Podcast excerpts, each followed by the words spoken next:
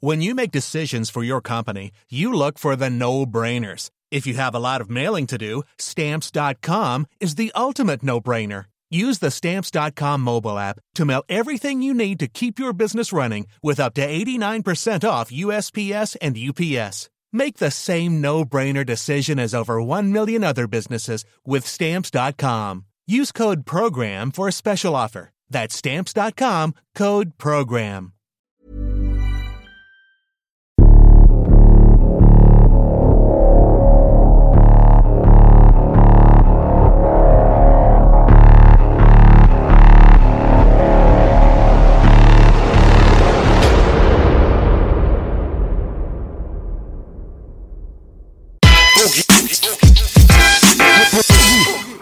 Sendung. Oh, mir ist egal, was der Wettermann sagt. Ich bin mit euch und es ist ein guter Tag. Oh, oh, oh, oh. Ey, Boogie ein Keeper.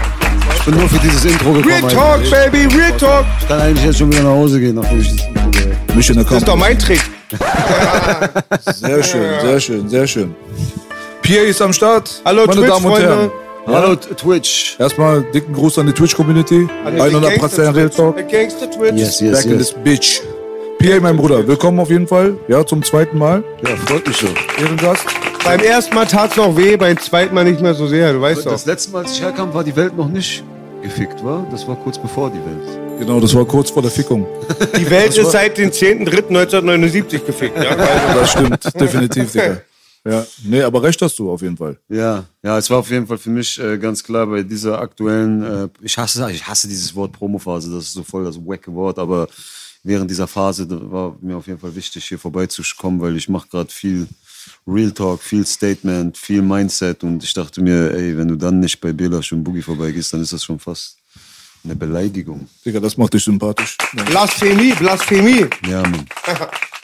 Ja, Mann. Ja, auf jeden Fall, Digga. Du warst ja sowieso schon immer Real Talk. Ne? Real Talk hast du schon als Überschrift quasi durch deine Karriere geschleppt. Yes. Ja, man versucht ja immer so Real Talk-mäßig, wie es auch nur geht, unterwegs zu sein, ohne dass man, sage ich mal, Angriffsfläche bietet für ähm, gewisse Art von Leute, die einen diesen Real Talk quasi dann zum Leid umdrehen wollen. 100 Prozent, aber ich bin auch der Meinung, dass dieses Jahr, dass die Geschehnisse diesen Jahres und an sich die Entwicklung der Welt und auch die Entwicklung des kollektiven Bewusstseins dazu geführt haben, dass du das erste Mal Real Talk machst und nicht auf taube Ohren stoßt. Ich will jetzt nicht sagen, dass du immer auf taube Ohren gestoßen bist, aber dieses, was du gerade meintest, dass dieser Real Talk-Button mich durch meine Karriere quasi begleitet hat, das hat mir nicht immer Vorteile verschafft. Ne? Es gab auch eine Zeit, wo du eher die Leute genervt hast, wenn du viel Real Talk gemacht hast oder viel in die Materie rein wolltest oder viel tief gehen wolltest. So, das hat die Leute eher gestört, als dass die Leute das gefreut hat. Und dieses Jahr habe ich irgendwie auf jeden Fall das Gefühl, dass die Menschen äh, Bock drauf haben, dass es Real Talk gibt und dass mehr Inhalt kommt und dass die Leute ein bisschen tiefer reingehen und ein bisschen mehr von ihrem Mindset preisgeben und so. Und äh, das gefällt mir auf jeden Fall. Cool auf jeden Fall. Äh, Bruder, tu mir noch einen Gefallen und komm ein bisschen näher ans Mikrofon ran, wenn du redest. Die Leute sollen dich gut und deutlich verstehen. Full, full. Ja, Digga, du hast schon recht auf jeden Fall. Liegt ja auch so ein bisschen daran, wie die aktuelle Situation halt ist, ne? Ich meine, Ja. wenn du zu Hause eingesperrt bist und Halligalli ist zu Ende und Party all the time war gestern, dann kommen vielleicht auch andere Themen in dein Bewusstsein. Aber den Leuten, wie du auch beim äh, TV Straßensound Interview mit Davut gesagt hast, es ist so, als wenn man sich mit Leuten unterhält und jeder hat Krise zurzeit so. Ja, Ne? ja. Nicht jeder, aber ich sage mal, neun von zehn Leuten, die nicht ganz so viel Krise hatten, bis vor kurzem, scheinen doch schon so ein bisschen genervt zu sein, gestresst, mit ihren Existenzängsten konfrontiert, Medien pr- rasseln, prasseln auf dich nieder. Du musst erstmal mit diesem ganzen Scheiß zurechtkommen quasi. Und für viele Leute ist es vielleicht auch das erste Mal in ihrem Leben. 100 Prozent. Aber ich denke, es geht nicht nur um Existenzängste. Ich denke auch, dass viele Menschen gerade mit ihrem eigenen Wesen sehr stark konfrontiert sind, mit ihrem eigenen Ich, mit ihrem Charakter, mit den äh, Defiziten, den Dämonen, die die selbst in sich tragen. Und die kommen natürlich sehr stark zum Vorschein, Dicker, wenn du die ganze Zeit zu Hause chillen musst und nichts machen kannst. Und äh, beziehungsweise halt diese Einschränkungen erlebst, dann fängst du an, dich sehr krass mit dir selbst zu beschäftigen. Die einen haben halt Abfucks wegen irgendwelchen Existenzängsten und beruflichen Sachen, was meistens auf Cashflow und so wieder zurückzuführen ist. Aber es gibt auch viele Leute, die einfach gerade merken, ey, was ist los mit mir, Alter? Ne? Ich, äh, sobald mir diese verschiedenen Komponenten in meinem Leben fehlen, wie weiß ich nicht, zweimal die Woche feiern gehen oder dreimal im Jahr Urlaub machen oder keine Ahnung, mein ganzes System bricht zusammen, was bin ich für ein Mensch? warum? Ne? Ich glaube, dieses Jahr ist auch krass erschienen. So, man konnte es krass mitbekommen, dass viele Leute auch komplettes Vertrauen gegenüber Politik verloren haben. Ja. Ja, das ist bestimmt dann nicht immer so schwarz-weiß, da das stimmt, das stimmt nicht.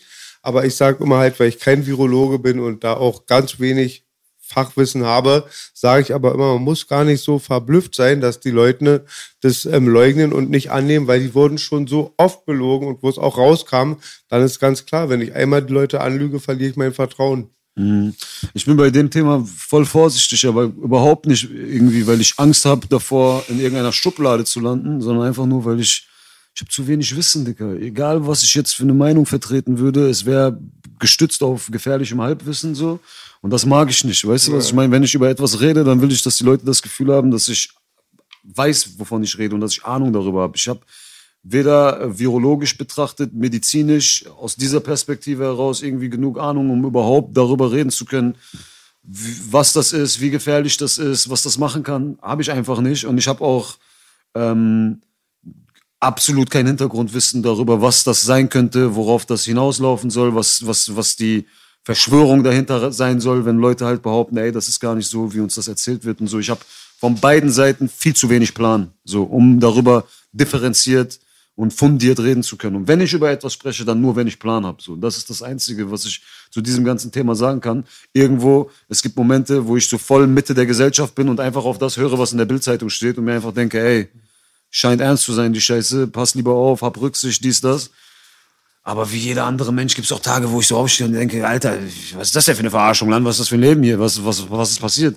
Das ist menschlich, weißt du, was ich meine? Aber ich bin nicht so einer, der so voll in eine der beiden Sachen reingeht und dann so der Verfechter dieser Sache wird, weil was weiß ich schon, Alter? Ich habe ich hab doch keine Ahnung. Voll gute Einstellung. Es wurden in, Nächt, in ganz kurzen Nächten Experten geboren, da waren auf einmal ganz viele Experten da.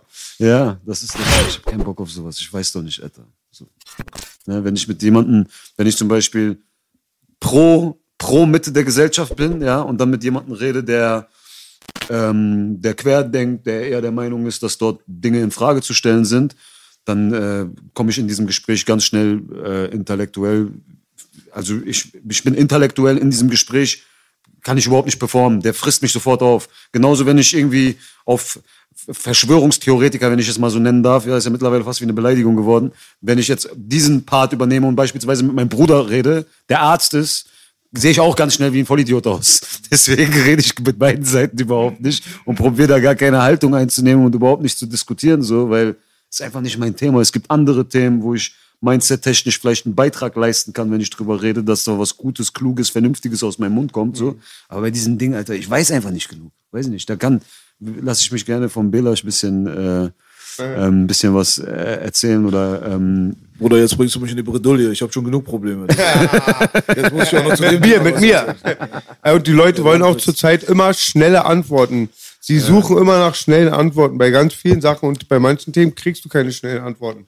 Ja, und oft durchschauen Leute eine Lüge, haben halt in den Medien, in den Mainstream-Medien, wie die genannt werden, ein paar Lügen durchschaut, aber gehen dann ins Internet und denken, da ist auch alles wahr. Also ja, oft ist oft so eh, dass Leute eine Lüge durchschauen und auf die nächste reinfallen. ja. Wenn du so viele Unsicherheiten hast, auch in deinem Leben, dann äh, fällt, fehlt dir auch irgendwann der Bezug dazu, auch klare Gedanken zu fassen. Ja, safe. Das ist auch nochmal so ein Ding, so, weißt du, heutzutage, ich meine, ich glaube dir, wenn du das sagst, das ist nicht mein Thema, ich rede nicht oft, also ich kenne aber sehr viele Leute, die permanent darüber reden, aber die würden zum Beispiel aufpassen, wo sie was sagen. Ja, safe. So, das gibt's ja auch auf jeden Fall ganz viel. Ja, Gedanken habe ich bestimmt auch schon geäußert, aber genau das ist ja das Problem. Willst du in einem Interview, was öffentlich ist, was viele Menschen sehen, willst du Real Talk, Fakten, Facts, fundiertes Wissen preisgeben oder willst du mit Gedanken rumspielen? Weißt du, was ich meine? Wenn ich jetzt mit, wenn wir jetzt hier in einer Runde sitzen würden, einfach chillen würden, privat, ich würde bestimmt auch zwei, drei, vier, fünf, sechs Sachen sagen, die ich jetzt nicht sagen würde, wenn ich weiß, eine Kamera läuft. Warum? Weil wir uns einfach privat unterhalten. So wird nicht alles, was du sagst, auf die Goldwaage gelegt, man philosophiert einfach so rum. Weißt du, was ich meine? Aber wenn ich sage, ich könnte mich in diesem äh, Bereich dann von dir vielleicht noch irgendwie belehren lassen oder du könntest mir was erklären, meine ich das gar nicht so, dass du jetzt irgendwie äh, in der Schublade Verschwörungstheoretiker oder sonst was drin steckst. Ich bin der Meinung, dass du letztes Jahr ja, letztes Jahr, wir haben ja jetzt schon 21. Ich finde, du hast richtig gut performt, Alter. Ich bin, find, bin der Meinung, dass du ein Paradebeispiel dafür bist, wie du ähm, mit fundiertem Wissen vernünftig, Alter, über gewisse Dinge sprechen kannst, ohne dass du dich in diese, ohne dass du dich überhaupt jemand in diese Schublade reindrücken kann. Und wenn du trotzdem in diese Schublade reingedrückt wirst oder jemand das probiert zu machen, dann weißt du da in dem Moment, ey, der ist einfach verbittert, der will mich da drin haben, der will gar nicht mit mir reden. Weißt du, ich habe dieses äh, Gespräch von dir und äh, Steiger gesehen, ich fand's super, Alter, muss ich echt sagen, war ich echt stolz auf dich, so wie du das, wie du das gemacht hast, weil er ist ja intellektueller Typ, äh, links äh, orientiert und voll auf äh, wahrscheinlich anti allem, was wir hier so ähm, von uns geben oder vom Stapel lassen so und ich finde, dass du ihn rhetorisch in diesem Gespräch er hat nicht mitgehalten so und das muss man dann auch an anerkennen, weißt du, was ich meine? Und wenn es dann natürlich, es gibt viele Verschwörungstheoretiker, die im Internet, Alter, das, genau das ist das. Ich will nicht einer von denen sein. Wenn ich in eine Sache reingehe, soll jeder merken, wenn ich etwas aus meinem Mund lasse, das ist guter Scheiß, den ich rede. Ist nicht nur, ich habe mir zwei Dokus jetzt reingezogen und denke, ich habe die Welt verstanden, aber genauso würde es wahrscheinlich klingen, wenn ich mich über sowas unterhalten würde, weil ich mich nicht viel damit beschäftigt habe. Nur sehr oberflächlich. Bei dir weiß man, du, äh, du hast, du weißt was über diese Sachen. So, du wirfst nicht einfach nur mit wilden Theorien um dich herum. Ja, du weißt was. So, und du lässt nicht einfach alles stehen. Es gibt Sachen, wo du sagst, ey, das ist, das ist scheiß Laberei, da, da verarschen die uns. Es gibt aber wahrscheinlich auch viele Verschwörungstheorien, wo du sagst, das ist kompletter Schwachsinn, Alter, was da erzählt wird. Weißt du, was ich meine? Definitiv, Bruder. Also als erstes mal danke für die Blumen. Ja. Kann ich nur erwidern, er lässt auch, deswegen blocken sie ihn ja, weil sie können ihn nicht auflaufen lassen, weil er lässt, lässt ihn nicht auflaufen. Ja. Und ähm, halt, ich hatte dieses TV Straßensound-Interview gesehen mit diesem Schock, oh so lange, aber alle, alle, jede Anfeindung wurde dementiert und kaputtgeschlagen mit Argumenten, was voll wichtig ist. Ohne hier geweihte Stärkere, Gesetze Stärkere mit Argumenten. Und auch bei den Steiger-Dingen erstmal ein bisschen Buhmann-Applaus an Steiger, dass er ihn so ein bisschen vorführt. Ja, Entschuldigung, dass ich den Belasch eingeladen habe, weil ich schon unterste Schiene. Aber da auch, und das ist das Schöne. Weil oft fühle ich die Sachen wie B, nur ich würde die Sache eher so ein bisschen gefährden, wenn ich dann da argumentiere. Mit Langwitzer Atzenflow. In dem Sinne Props an Belasch. Und Ja, Props an safe. dich, dass du es mal mitbekommen hast. Safe, 100 Prozent. Ich bin der Meinung, er wird gerade so ein bisschen, und das ist das, was ich auch am Anfang gesagt habe, vor ein paar Jahren, man hätte so ein Format hier machen können und das hat natürlich, es gibt Leute, die sich dafür interessieren, die dadurch entertained sind, die das geil finden. Aber ich finde auch, du hast 2020 voll an Standing gewonnen, durch, dadurch, durch dein Mindset. Ich, und ich finde, dass die letzten Jahre davor kein Mensch durch Mindset, so im, vor allem im Hip-Hop-Game, sich hätte Relevanz holen können. So, oder dass die Leute auf einen gucken oder die zuhören oder so, ne? Und da, da, da finde ich, war das äh, Jahr 2020 sehr prägend für. Und ich finde, neben dem ganzen Bullshit, der letztes Jahr passiert ist, gibt es für jeden, glaube ich, auch ein paar positive Sachen. Zum Beispiel für mich war das das schlimmste Jahr meines Lebens eigentlich, wenn du es betrachtest, wenn du die Krisenherde betrachtest, die in meinem Leben aufeinander geprallt sind. Andererseits wäre das nicht passiert, hätte ich überhaupt nichts Positives drauf schätzen können. Ich bin auch, ich brauche mich nicht anzulügen, ich bin auch gerade Album-Promo-Phase mäßig, glaube ich, noch hatte ich noch nie eine relevantere Phase gerockt. Meine Singles finden großen Anklang, die Leute verstehen voll meinen Film, die sind voll mit mir und so, ne? Das wäre ja Cool, auch- dann diss ich dich. das, das wäre ja auch nicht passiert, wenn der ganze Scheiß in den ersten sieben, acht Monaten dieses Jahr nicht passiert wäre. Ja, das ist alles, alles ergibt am Ende einen Sinn, so finde ich. Man muss nur fair bleiben. Onkel B kriegt erst die Chance, seit er es selber macht. Also ich glaube auch 2020 hätten kaum Plattformen Eier gehabt, seinen Content da zu pushen und wir mussten uns selber pushen. Push it to the limit. Push it to the limit auf jeden Fall. Yeah, Bruder. Jetzt lass uns über Moonwalk reden. Das kann ich ja am besten am Tisch. Nackig. Nackig. Auf Viagra. Aber es ist aber gut, es äh, freut mich zu hören auf jeden Fall, wegen dieser Promo-Sachen. Also du sagst, das ist die relevanteste Promo-Phase deiner Karriere. Deine Karriere, auch wenn du ein junger Kerl bist, ist ziemlich alt. Also du bist seit längerem dabei. Und äh, man muss aber dazu sagen, die Themen, die zu der Promo-Phase dazugehören, zwangsläufig, sind jetzt auch nicht so, ne? Das ist jetzt auch nicht der ostdeutsche Ponyhof, sondern das ist schon so ein bisschen was. Und äh, mit Mamas Auto verbrennen und so ein Zeug und Leuten auf der Straße und Drohungen und dies und das und bla bla bla. Und dann hast du noch mit Manuelsen und dann hast du dies und das. Wenn diese ganzen Sachen am Ende dann zu der Promo-Phase am Ende des Tages dazu beitragen quasi, dass du dir aber trotzdem was mit nach Hause nimmst, sag ich mal, ein bisschen was von der Beute dir in die Tasche stecken kannst, dann war es vielleicht nicht alles komplett umsonst, aber ich denke mal, das hast du dir nicht ausgesucht. Nee, es war überhaupt nicht äh, mein Plan dahinter gewesen. Also der grundsätzliche Gedanke bei diesem Album, bei diesem Film, ich, Film ist das falsche Wort, weil das damit implizierst du direkt, dass du den Leuten irgendwie irgendwas vormachst. Aber bei dem Ding, was ich gerade in der Öffentlichkeit fahre, sagen wir mal, nennen wir das mal so, gab es überhaupt nicht den Gedanken, dass es in einem Beef ausartet, dass ich mich mit jemandem streite, dass es große Statements, 30-minütige irgendwie auf YouTube gibt und so ein Scheiß. Das war überhaupt nicht der Film dahinter. Ich war einfach nur mit vielen Problemen in meinem Leben konfrontiert gewesen sah mich mit vielen Problemen konfrontiert und war einfach an dem Punkt, dass ich gesagt habe, ey, entweder ich höre jetzt auf, Mucke zu machen, beziehungsweise ich pausiere jetzt erstmal, weil ich kann gerade nicht ins Studio. Ich bin so belagert von Problemen in meinem Kopf. Ich kann nicht ins Studio jetzt und viben und probieren Hits zu machen und einfach äh, auf Cooldown Mucke.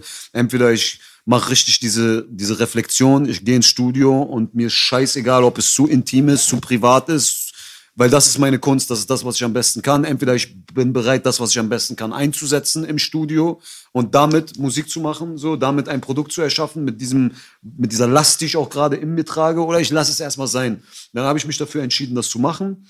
Und mir war natürlich klar, dass wenn ich das mache, ich auf jeden Fall sehr viel, ähm, ich greife niemanden an, ich habe niemanden namentlich gedisst, ich habe niemanden attackiert oder so, aber ich wusste natürlich, dass ich viel, nennt man das Brennholz, aber vieles, also etwas verbreite, was natürlich bei dem einen oder anderen dafür sorgen kann, dass ähm, das attackiert wird, dass auf mich, das probiert, dass das Mindset, was ich probiere, den Leuten näher zu bringen, dass das äh, in Frage gestellt wird oder von gewissen Leuten angegriffen wird, weil die ihr eigenes, äh, äh, ihr eigenes Bild angegriffen sehen, dadurch, dass ich halt so ein bisschen mit dem kollektiven Bewusstsein auch abrechne und den Leuten so sage, ey, diese, diese stumpfe Art und Weise zu denken, die reicht jetzt hier. Davon fühlen sich viele Leute, die von dieser stumpfen Art und Weise zu denken profitieren, angepisst so. Aber für mich war einfach klar, ey, ich gehe jetzt in eine Promophase, wo ich mich komplett entwaffne. Ich erzähle den Menschen alles aus meinem Leben. Ob es ein privates Problem ist, was ich seit sieben, acht Jahren familiär zu Hause habe, die Trennung von meiner Ex-Frau, meine Beziehung zu meiner Tochter oder auch meine Probleme, die ich mit der Straße habe. Vor paar Jahren war ich noch da, dass ich gewesen, gesagt habe, ey, solche Sachen dürfen niemals an die Öffentlichkeit,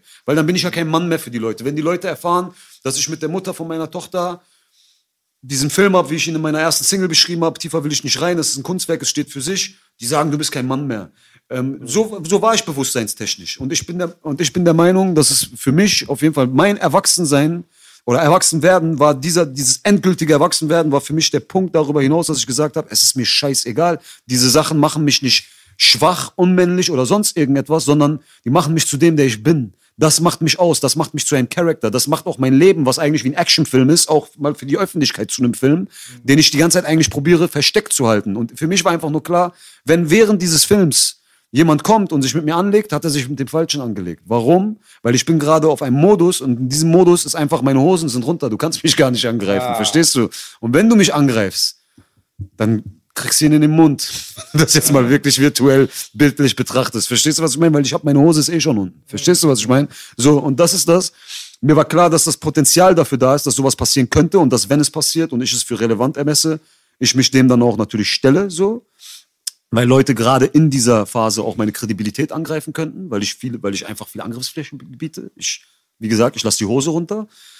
Aber intelligent wäre es gewesen, einfach zu sagen, ey, der Junge lässt gerade die Hose runter, lass den mal, Alter, lass den mal seinen Film machen, bevor, der, bevor wir noch äh, auf seinem Radar erscheinen. So. Und äh, da war halt der ein oder andere nicht intelligent genug, einfach mal zu, überhaupt zu deuten und zu verstehen, was macht er da gerade? Was ich da gerade mache, die mussten sich erst mit mir streiten und richtig in diesen Konflikt mit mir rein, um dann hinterher erst, dass ein Licht bei denen im Kopf ausgegangen ist, dass sie gesagt haben, ah, das ist der Film, den er gerade fährt. Ah, total dumm gewesen, wie wir probiert haben, darauf einzugehen, so mäßig. Ähm, aber ich, ich, stell, ich setze mich ja vorher nicht in, vor die Kamera und sage, ja Leute, ich mache jetzt so und so. Und wenn ihr dann so und so macht, mache ich mit euch so und so. Ich habe meine Sache im Kopf, wie ich rangehe. Ich weiß ungefähr, wie die Leute gesettet sind, wie die denken, wie deren Einstellung ist.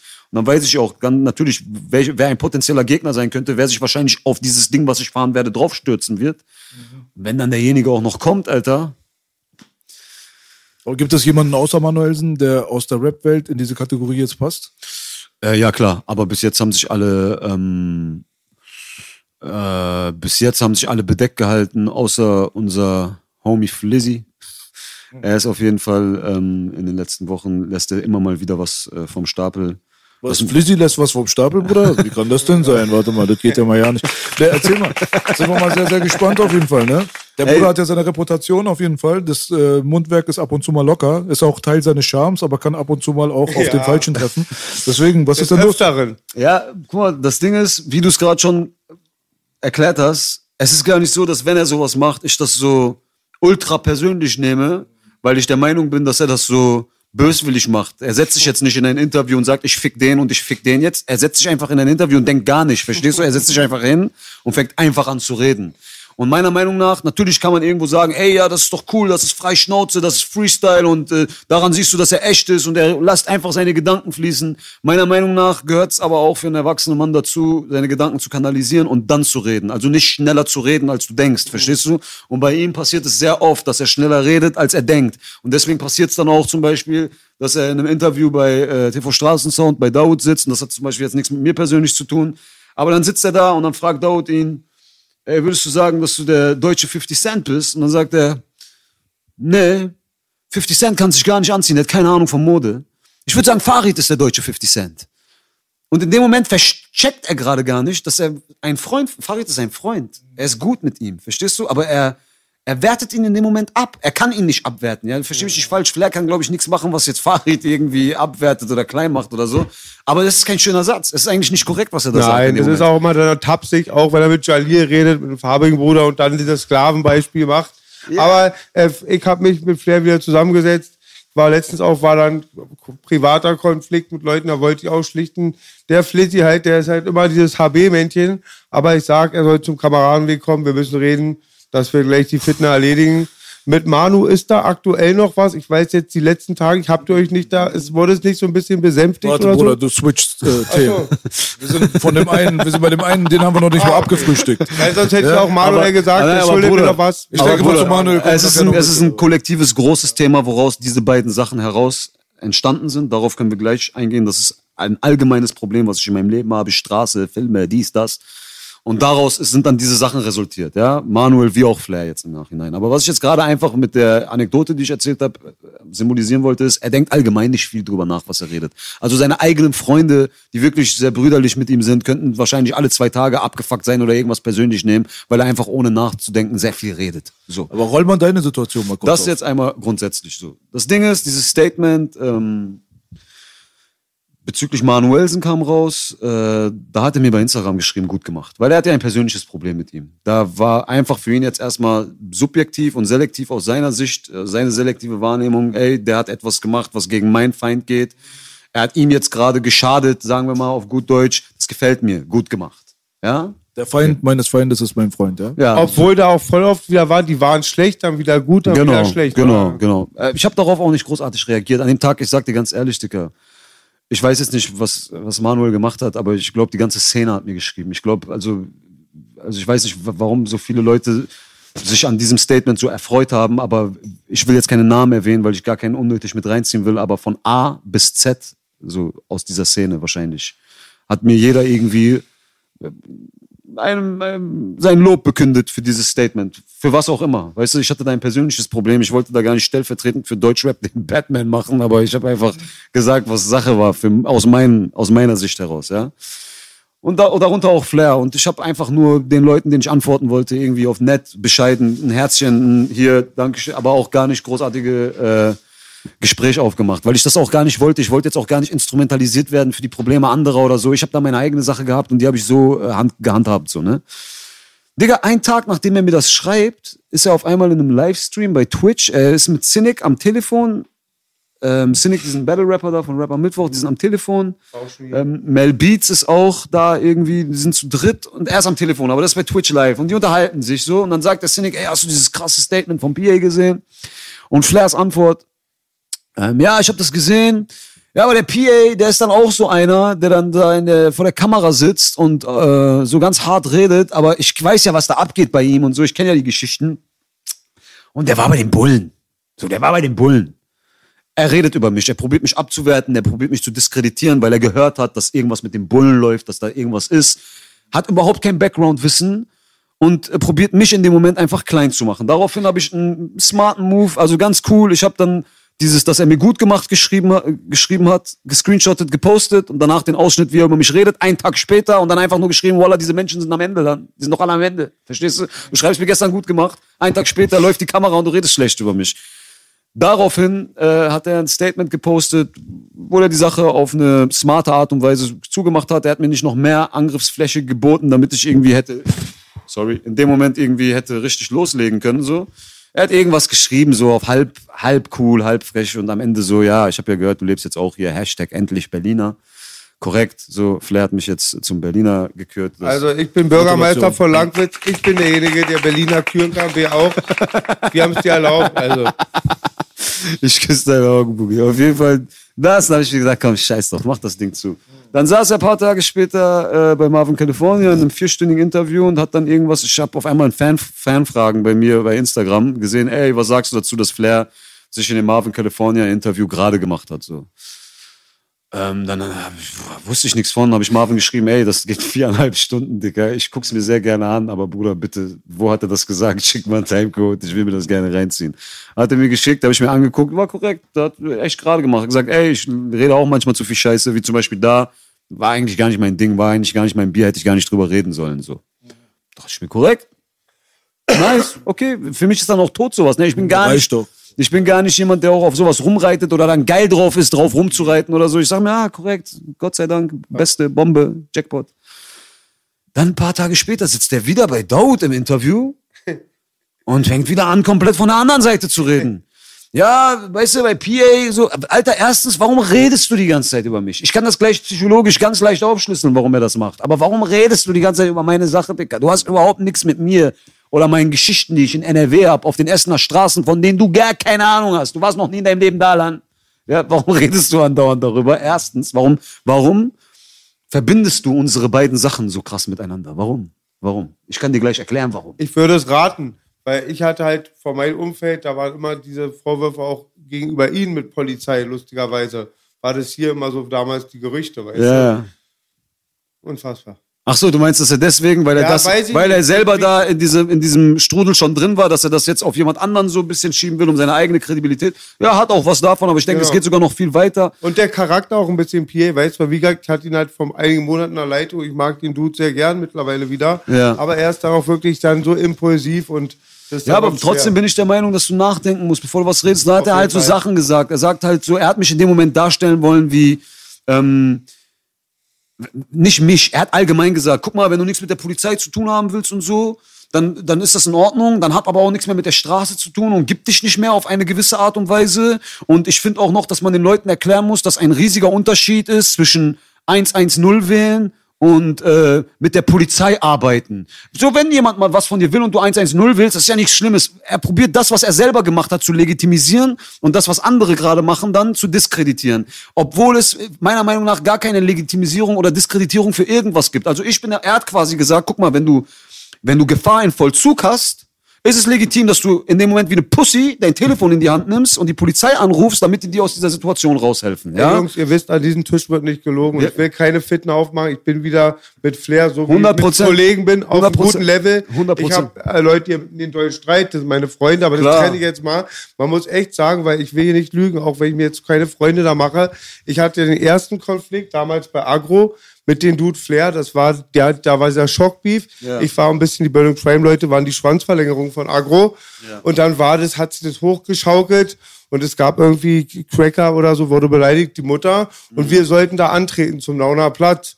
Und ich sagte zu Flair, er soll mitkommen. Und dann sagte er auch, die haben Waffen, da habe ich ihm unsere Waffen gezeigt, das hat ihn geschockt. Und da hatte ich halt, deswegen hatte ich meine Platte auch kaputt gemacht, die goldene, mich war voll der Anstoß im Kopf. Er hatte dann gesagt, ihn schützt die größte äh, Gang der Stadt. Und das war für mich damals so ein No-Go. Mittlerweile, ich weiß nicht, ob er es gemacht hätte, ob er es nur gesagt hatte. Aber ich sehe da halt die ganze Parallelen. Bestimmt jetzt auch ähm, alte Sachen ausgegraben, aber es war Digga, schon sehr dieses, krass, dieses, muss dieses, ich mal sagen. Dieses Mindset, dieses ganze LKA-Ding, äh, da gibt's auch so eine äh, Rapper-Dezernatzelle in Berlin, das ist ja mittlerweile bekannt und ist auch bekannt, dass fast jeder Rapper in Berlin eine Nummer von denen irgendwie auf sein Handy hat und die, diese Nummer äh, kommt aus Flair seinem Telefon. Ja, egal was er mir erzählen möchte. Ich saß vor nicht mal ein Jahr bei ihm zu Hause in, äh, in seiner Billy Wilder äh, Bude, ja. Und ich bin ein Bastard, wenn ich lüge. Sorry fürs Fluchen, falls wir gerade immer noch auf Twitch live sind er saß genauso, er saß so wie du jetzt gegenüber von mir und sagt, und was geht bei dir, PA? Gibt's auch Stress? Wollen Leute was von dir? Kommen Leute zu dir? Und in dem Moment meine Antwort vor ihm, weil ich ihn auch noch nicht so gut kannte und ich auch überhaupt nicht jemand bin, der da mit ihm tief reingeht in das Thema. Ich habe gesagt, ja, natürlich gibt's sowas, aber wenn jemand was von mir will, ich gehe zu ihm, dann klären wir das. Ja? Und dann war seine Antwort in dem Moment, ach, ich gehe zu niemandem, ich kläre gar nichts. Direkt LK.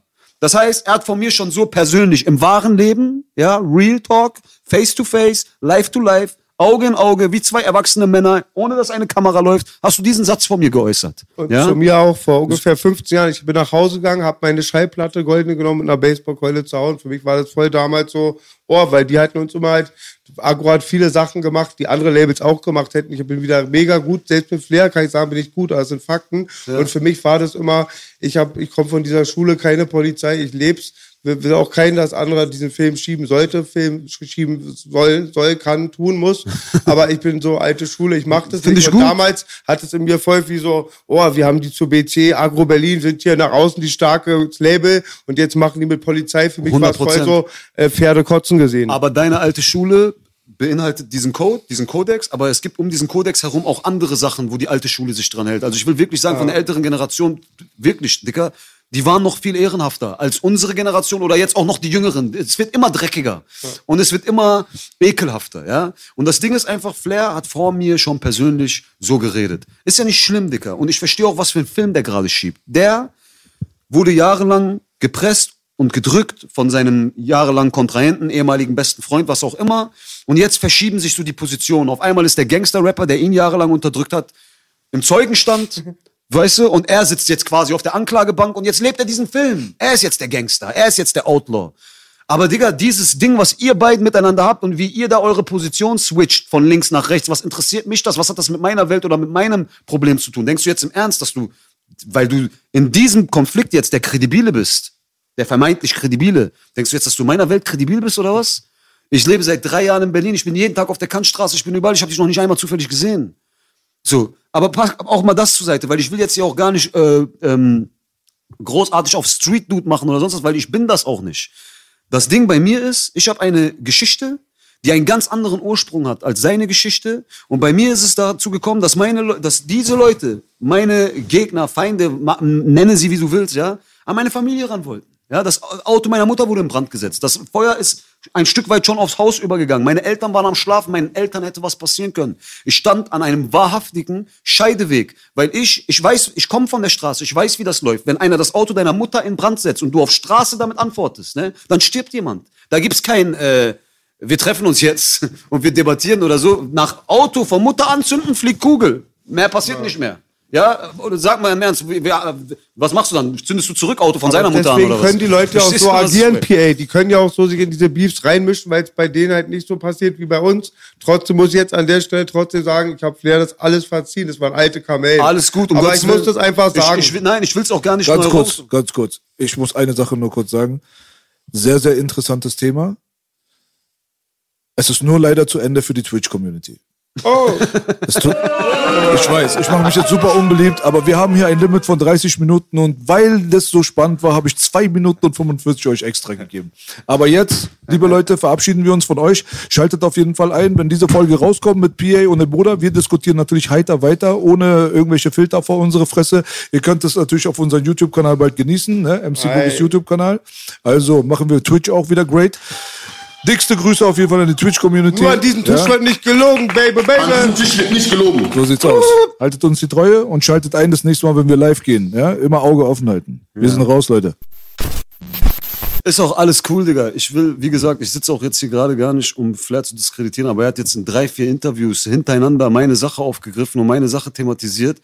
So als ob ihn, ich, ich komme, gehe gleich darauf ein, es stört ihn etwas. Verstehst du, verstehst du? Aber mich stört es doch auch nicht. Mich stört es doch auch nicht, wenn er vor der Kamera sitzt, Alter, und anfängt wirklich ganz Deutschland davon zu überzeugen, beziehungsweise die Kids in Deutschland davon zu überzeugen, dass er wirklich ein harter Typ ist. So. Es stört mich nicht. Soll er doch seinen Film machen, Mann, wenn die Leute es ihm abkaufen oder wenn es, wenn er es dazu bringt, dass es, dass es irgendwann kredibil wirkt und er sich sozusagen in diese Position reingearbeitet hat.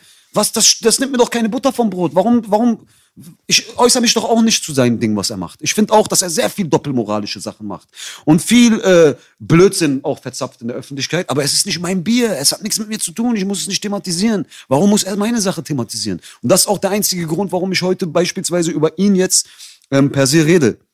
Das Ding ist, Meine Geschichte war wirklich, ich stand an einem Scheideweg und ich musste eine Entscheidung treffen. So. Und ich habe mich an diesem Punkt entschieden, dass kein Blut fließt, dass keiner meiner Freunde in einen Krieg ziehen muss, dass keine Kugeln fliegen werden, dass keiner dem anderen was antut. Ich habe in dem Moment auch meine Familie mit drin gehabt, die einen akademischen Background hat, die nichts mit der Straße zu tun hat. Ich hatte meinen Vater vor mir, der ganz klar eine Erwartungshaltung mir gegenüber geäußert hat. Und ich wusste auch, dass ich hier Streit habe mit jemandem, ey, guck mal, wir brauchen es gar nicht in die Länge zu ziehen. Entweder ihr bringt euch jetzt hier gegenseitig um oder nicht. Und ich bin jemand, in dem Moment bin ich smart. Verstehst du, was ich meine? Ich ziehe mich zurück, ich denke drüber nach, ich sag, okay, ich sag, was hast du, was hast du zu verlieren? Ich habe eine Firma, ich habe Mitarbeiter, ich habe Künstler, ich habe Leute, die, die sich auf mich verlassen. Ich kann keinen Krieg führen, ich bin nicht in der Lage dazu. Ich muss diese Sache zur Polizei gehen. Und heutzutage kannst du nichts zur Polizei geben. Du kannst nicht einfach sagen, ey, hier ist so ein Problem. Die wollen von dir, dass du eine Anzeige erstattest, weil ansonsten gehen die auch nirgendwo hin. Verstehst du? Und ich musste diese Sache erstmal so eindämmen. Bis jetzt, bis jetzt gab es noch kein Gericht, es gab noch keine Zeigen, Zeugenaussage in einem Gericht. Und all diese Sachen, wie sich das jetzt noch entwickelt und wo das hinkommt, ist meine Sache. Das ist eine private Sache. Das sind zwei Menschen jetzt, da bin ich und jemand, mit dem ich Streit habe. Und jetzt ist die Frage, wer macht einen Rückzieher? Ne? Am besten, wir machen beide Rückzieher. Macht er einen Rückzieher, mache ich auch einen Rückzieher. Kommt er weiter, ich komme auch weiter. Das ist das jetzt nur noch. Es ist nur noch um Ego. Verstehst du, was ich meine? Es geht eigentlich nur noch darum. Aber warum Flair das stört, warum er das auf einmal so thematisiert ist, weil ich bekomme von Manuel in dem Moment in diesem Streit so eine Art von Steilvorlage, wie, wie ich das jetzt auch thematisieren kann und das groß mache in der Öffentlichkeit, ohne dass ich das unbedingt wollte. Ich mache 100 Bars, wo ich darüber rappe, wo ich offiziell, ich habe ja gerappt, auch wenn ihr das Auto meiner Eltern um halb elf verbrennt, bevor ihr einen Cent bekommt, wird das ganze Geld verschenkt. LKA ermittelt, überleg mir meine Schritte, klären wir es auf der Straße oder in der deutschen Mitte. Bei mir geht es um Millionen, wir sind nicht irgendwelche Fische. Jeder Kodex ist gefickt, werden die Eltern angegriffen saß für Monate in U-Haft, sprach noch nie mit den Gerichten, doch hier geht es nicht um Snitchen, hier geht's darum, euch zu ficken, ohne 15 Jahre sitzen, unser Leben zu vernichten. Vor euch steht ein echter Mann, ich lass mich von euch nicht vergiften. Verstehst du? Also ich, ich, ich gebe den Leuten, ich gebe den Leuten direkt äh, mein Mindset, ja. Ich, ich, ich habe in diesen Zeilen alles erklärt. Ich habe denen genau erklärt, guck mal, äh, es gibt Kodex, es gibt Kodex, keine Polizei, keine Eltern, keine Kinder, keine Frauen. Wenn ein Kodex gebrochen ist, gibt's gar keinen Kodex mehr für mich. Ich habe keine Regeln für euch einzuhalten, wenn ihr keine Regeln einhaltet. Erstens. Zweitens, hier geht's auch nicht darum, dass ich snitche oder Angst habe. Es geht darum, ich, ich will ficken. Ich will, dass jemand für diese Sache, die passiert ist, äh, blutet. Dafür muss jemand bestraft werden. So, und ich kann diesemjenigen nicht auf der Straße bestrafen, weil ich keine, weil ich diesen Krieg nicht führen will. Ich kann ihn nicht führen. So, und ich möchte, dass dafür, für das, was passiert ist, muss einer, wird einer zur Rechenschaft gezogen. Ich schluck das nicht einfach, dass jemand Und du bist safe PA, ja? Weil du gerade es angesprochen hast, ich wusste es nicht, dass deine Eltern Akademiker, also dein Vater hat keine Weiber auf der Straße zu stehen und ist da gar nicht in so einem Milieu, jetzt in dem Sinne. Du bist 100 pro, also du fühlst 100 pro, dass es wegen Rap zu tun hat, ja? Ja, ja, natürlich. Also, das, ist, das ist eine Erpressung von vornherein, Leute, Aber die Geld von vorher auch eine Story, hat ja, nicht nur klar, gebrannt, da klar. gab's Ach, sieben Jahre lang. Ich hasse, Ah, ah. Sieben Jahre lang mache ich das schon auf der Straße und ich bin noch nie in meinem Leben zur Polizei gegangen und ich wäre auch nicht gegangen. Ich habe diesen Leuten ganz klar schon immer die Botschaft geli- ge, äh, gesendet, ihr könnt mit mir Problem machen, wie ihr wollt. Alles auf, auf jeglicher Gewaltebene, die ihr wollt. Probiert's doch einfach. Ist doch, Gott entscheidet. Wenn, ihr, wenn es sein soll, dass ihr mich umbringt, bringt ihr mich halt um. Ne? Aber bringt ihr diesen Stress vor meiner Haustür, ne? Das wird so geklärt, ich sag's euch nur jetzt schon. So, weil ich kann in diesem Moment, äh, habe ich keine Handhabe mehr darüber, es sei denn, ich würde mich gegen meine gesamte Familie stellen, so, und ein, äh, wirklich auch meine Eltern verletzen, so, bedeutend verletzen, so, um äh, einem Code gerecht zu werden gegenüber Leuten, die jeden Code schon gebrochen haben in dem Moment. Verstehst du, was ich meine? Und mehr als das ist auch bis jetzt nicht passiert. Das Problem ist für mich nur, wenn dann Flair in einem Interview sitzt und sagt, er, ich verstehe das ja, er probiert in dem Moment zu legitimisieren, weil er weiß doch, er weiß, ich bin ein smarter Typ, er hat das Thema jetzt aufgemacht, ich könnte ihn an, angreifen, indem ich seine eigene Geschichte, die vor paar Jahren war, thematisiere. Jeder weiß, er wurde vor seiner Haustür, hat man ihn aufgelauert, er hat seine Freundin stehen gelassen, ist abgehauen, hat telefoniert und in dem Moment legitimisiert er sich selber. Er sagt, ja 110 rufen, das kannst du. Aber dann mit den Reden so richtig und mit den Arbeiten, das ist scheiße. Weil er muss ja sich legitimisieren und Bushido als äh, Snitch dastehen haben, was auch gar nicht mein Thema ist, das interessiert mich alles gar nicht. Aber ich sage in dem Moment, Digga, was erzählst du mir denn da für ein Bullshit? Also du sagst quasi, wenn du im Flagranti einen erwischst, während er die Tat gerade begeht, abzuhauen ist und die Polizei dann zu rufen, ist männlich, aber danach sollst du nichts mehr machen. Danach sollst du die Sache einfach so stehen lassen und ich verstehe das nicht. Also ich sehe es genau gegenteilig. Ich will dir damit sagen, wenn ich vor meiner Haustür angekommen wäre, in dem Moment, wo diese Leute dieses Auto in Brand gesetzt hätten, Ja. Und ich gesehen habe, die nehmen gerade billigend in Kauf, dass meinen Eltern was passiert. Ich hätte etwas stecken gehabt, ich hätte die alle abgeknallt. Ich wäre dann nicht da noch, Nochmal. ich wäre dann nicht noch Normal. einfach, ich wäre dann nicht noch einfach weggefahren. Ich sage, ja, äh, Polizei, ähm, da wird gerade vor meiner Haustür mein Auto in Brand gesetzt und meine Eltern sind da, die gehen jetzt vielleicht drauf, aber bitte fahrt mal dahin jetzt. An, anscheinend nach Flair ist das legitim. Das ist, anscheinend geht das.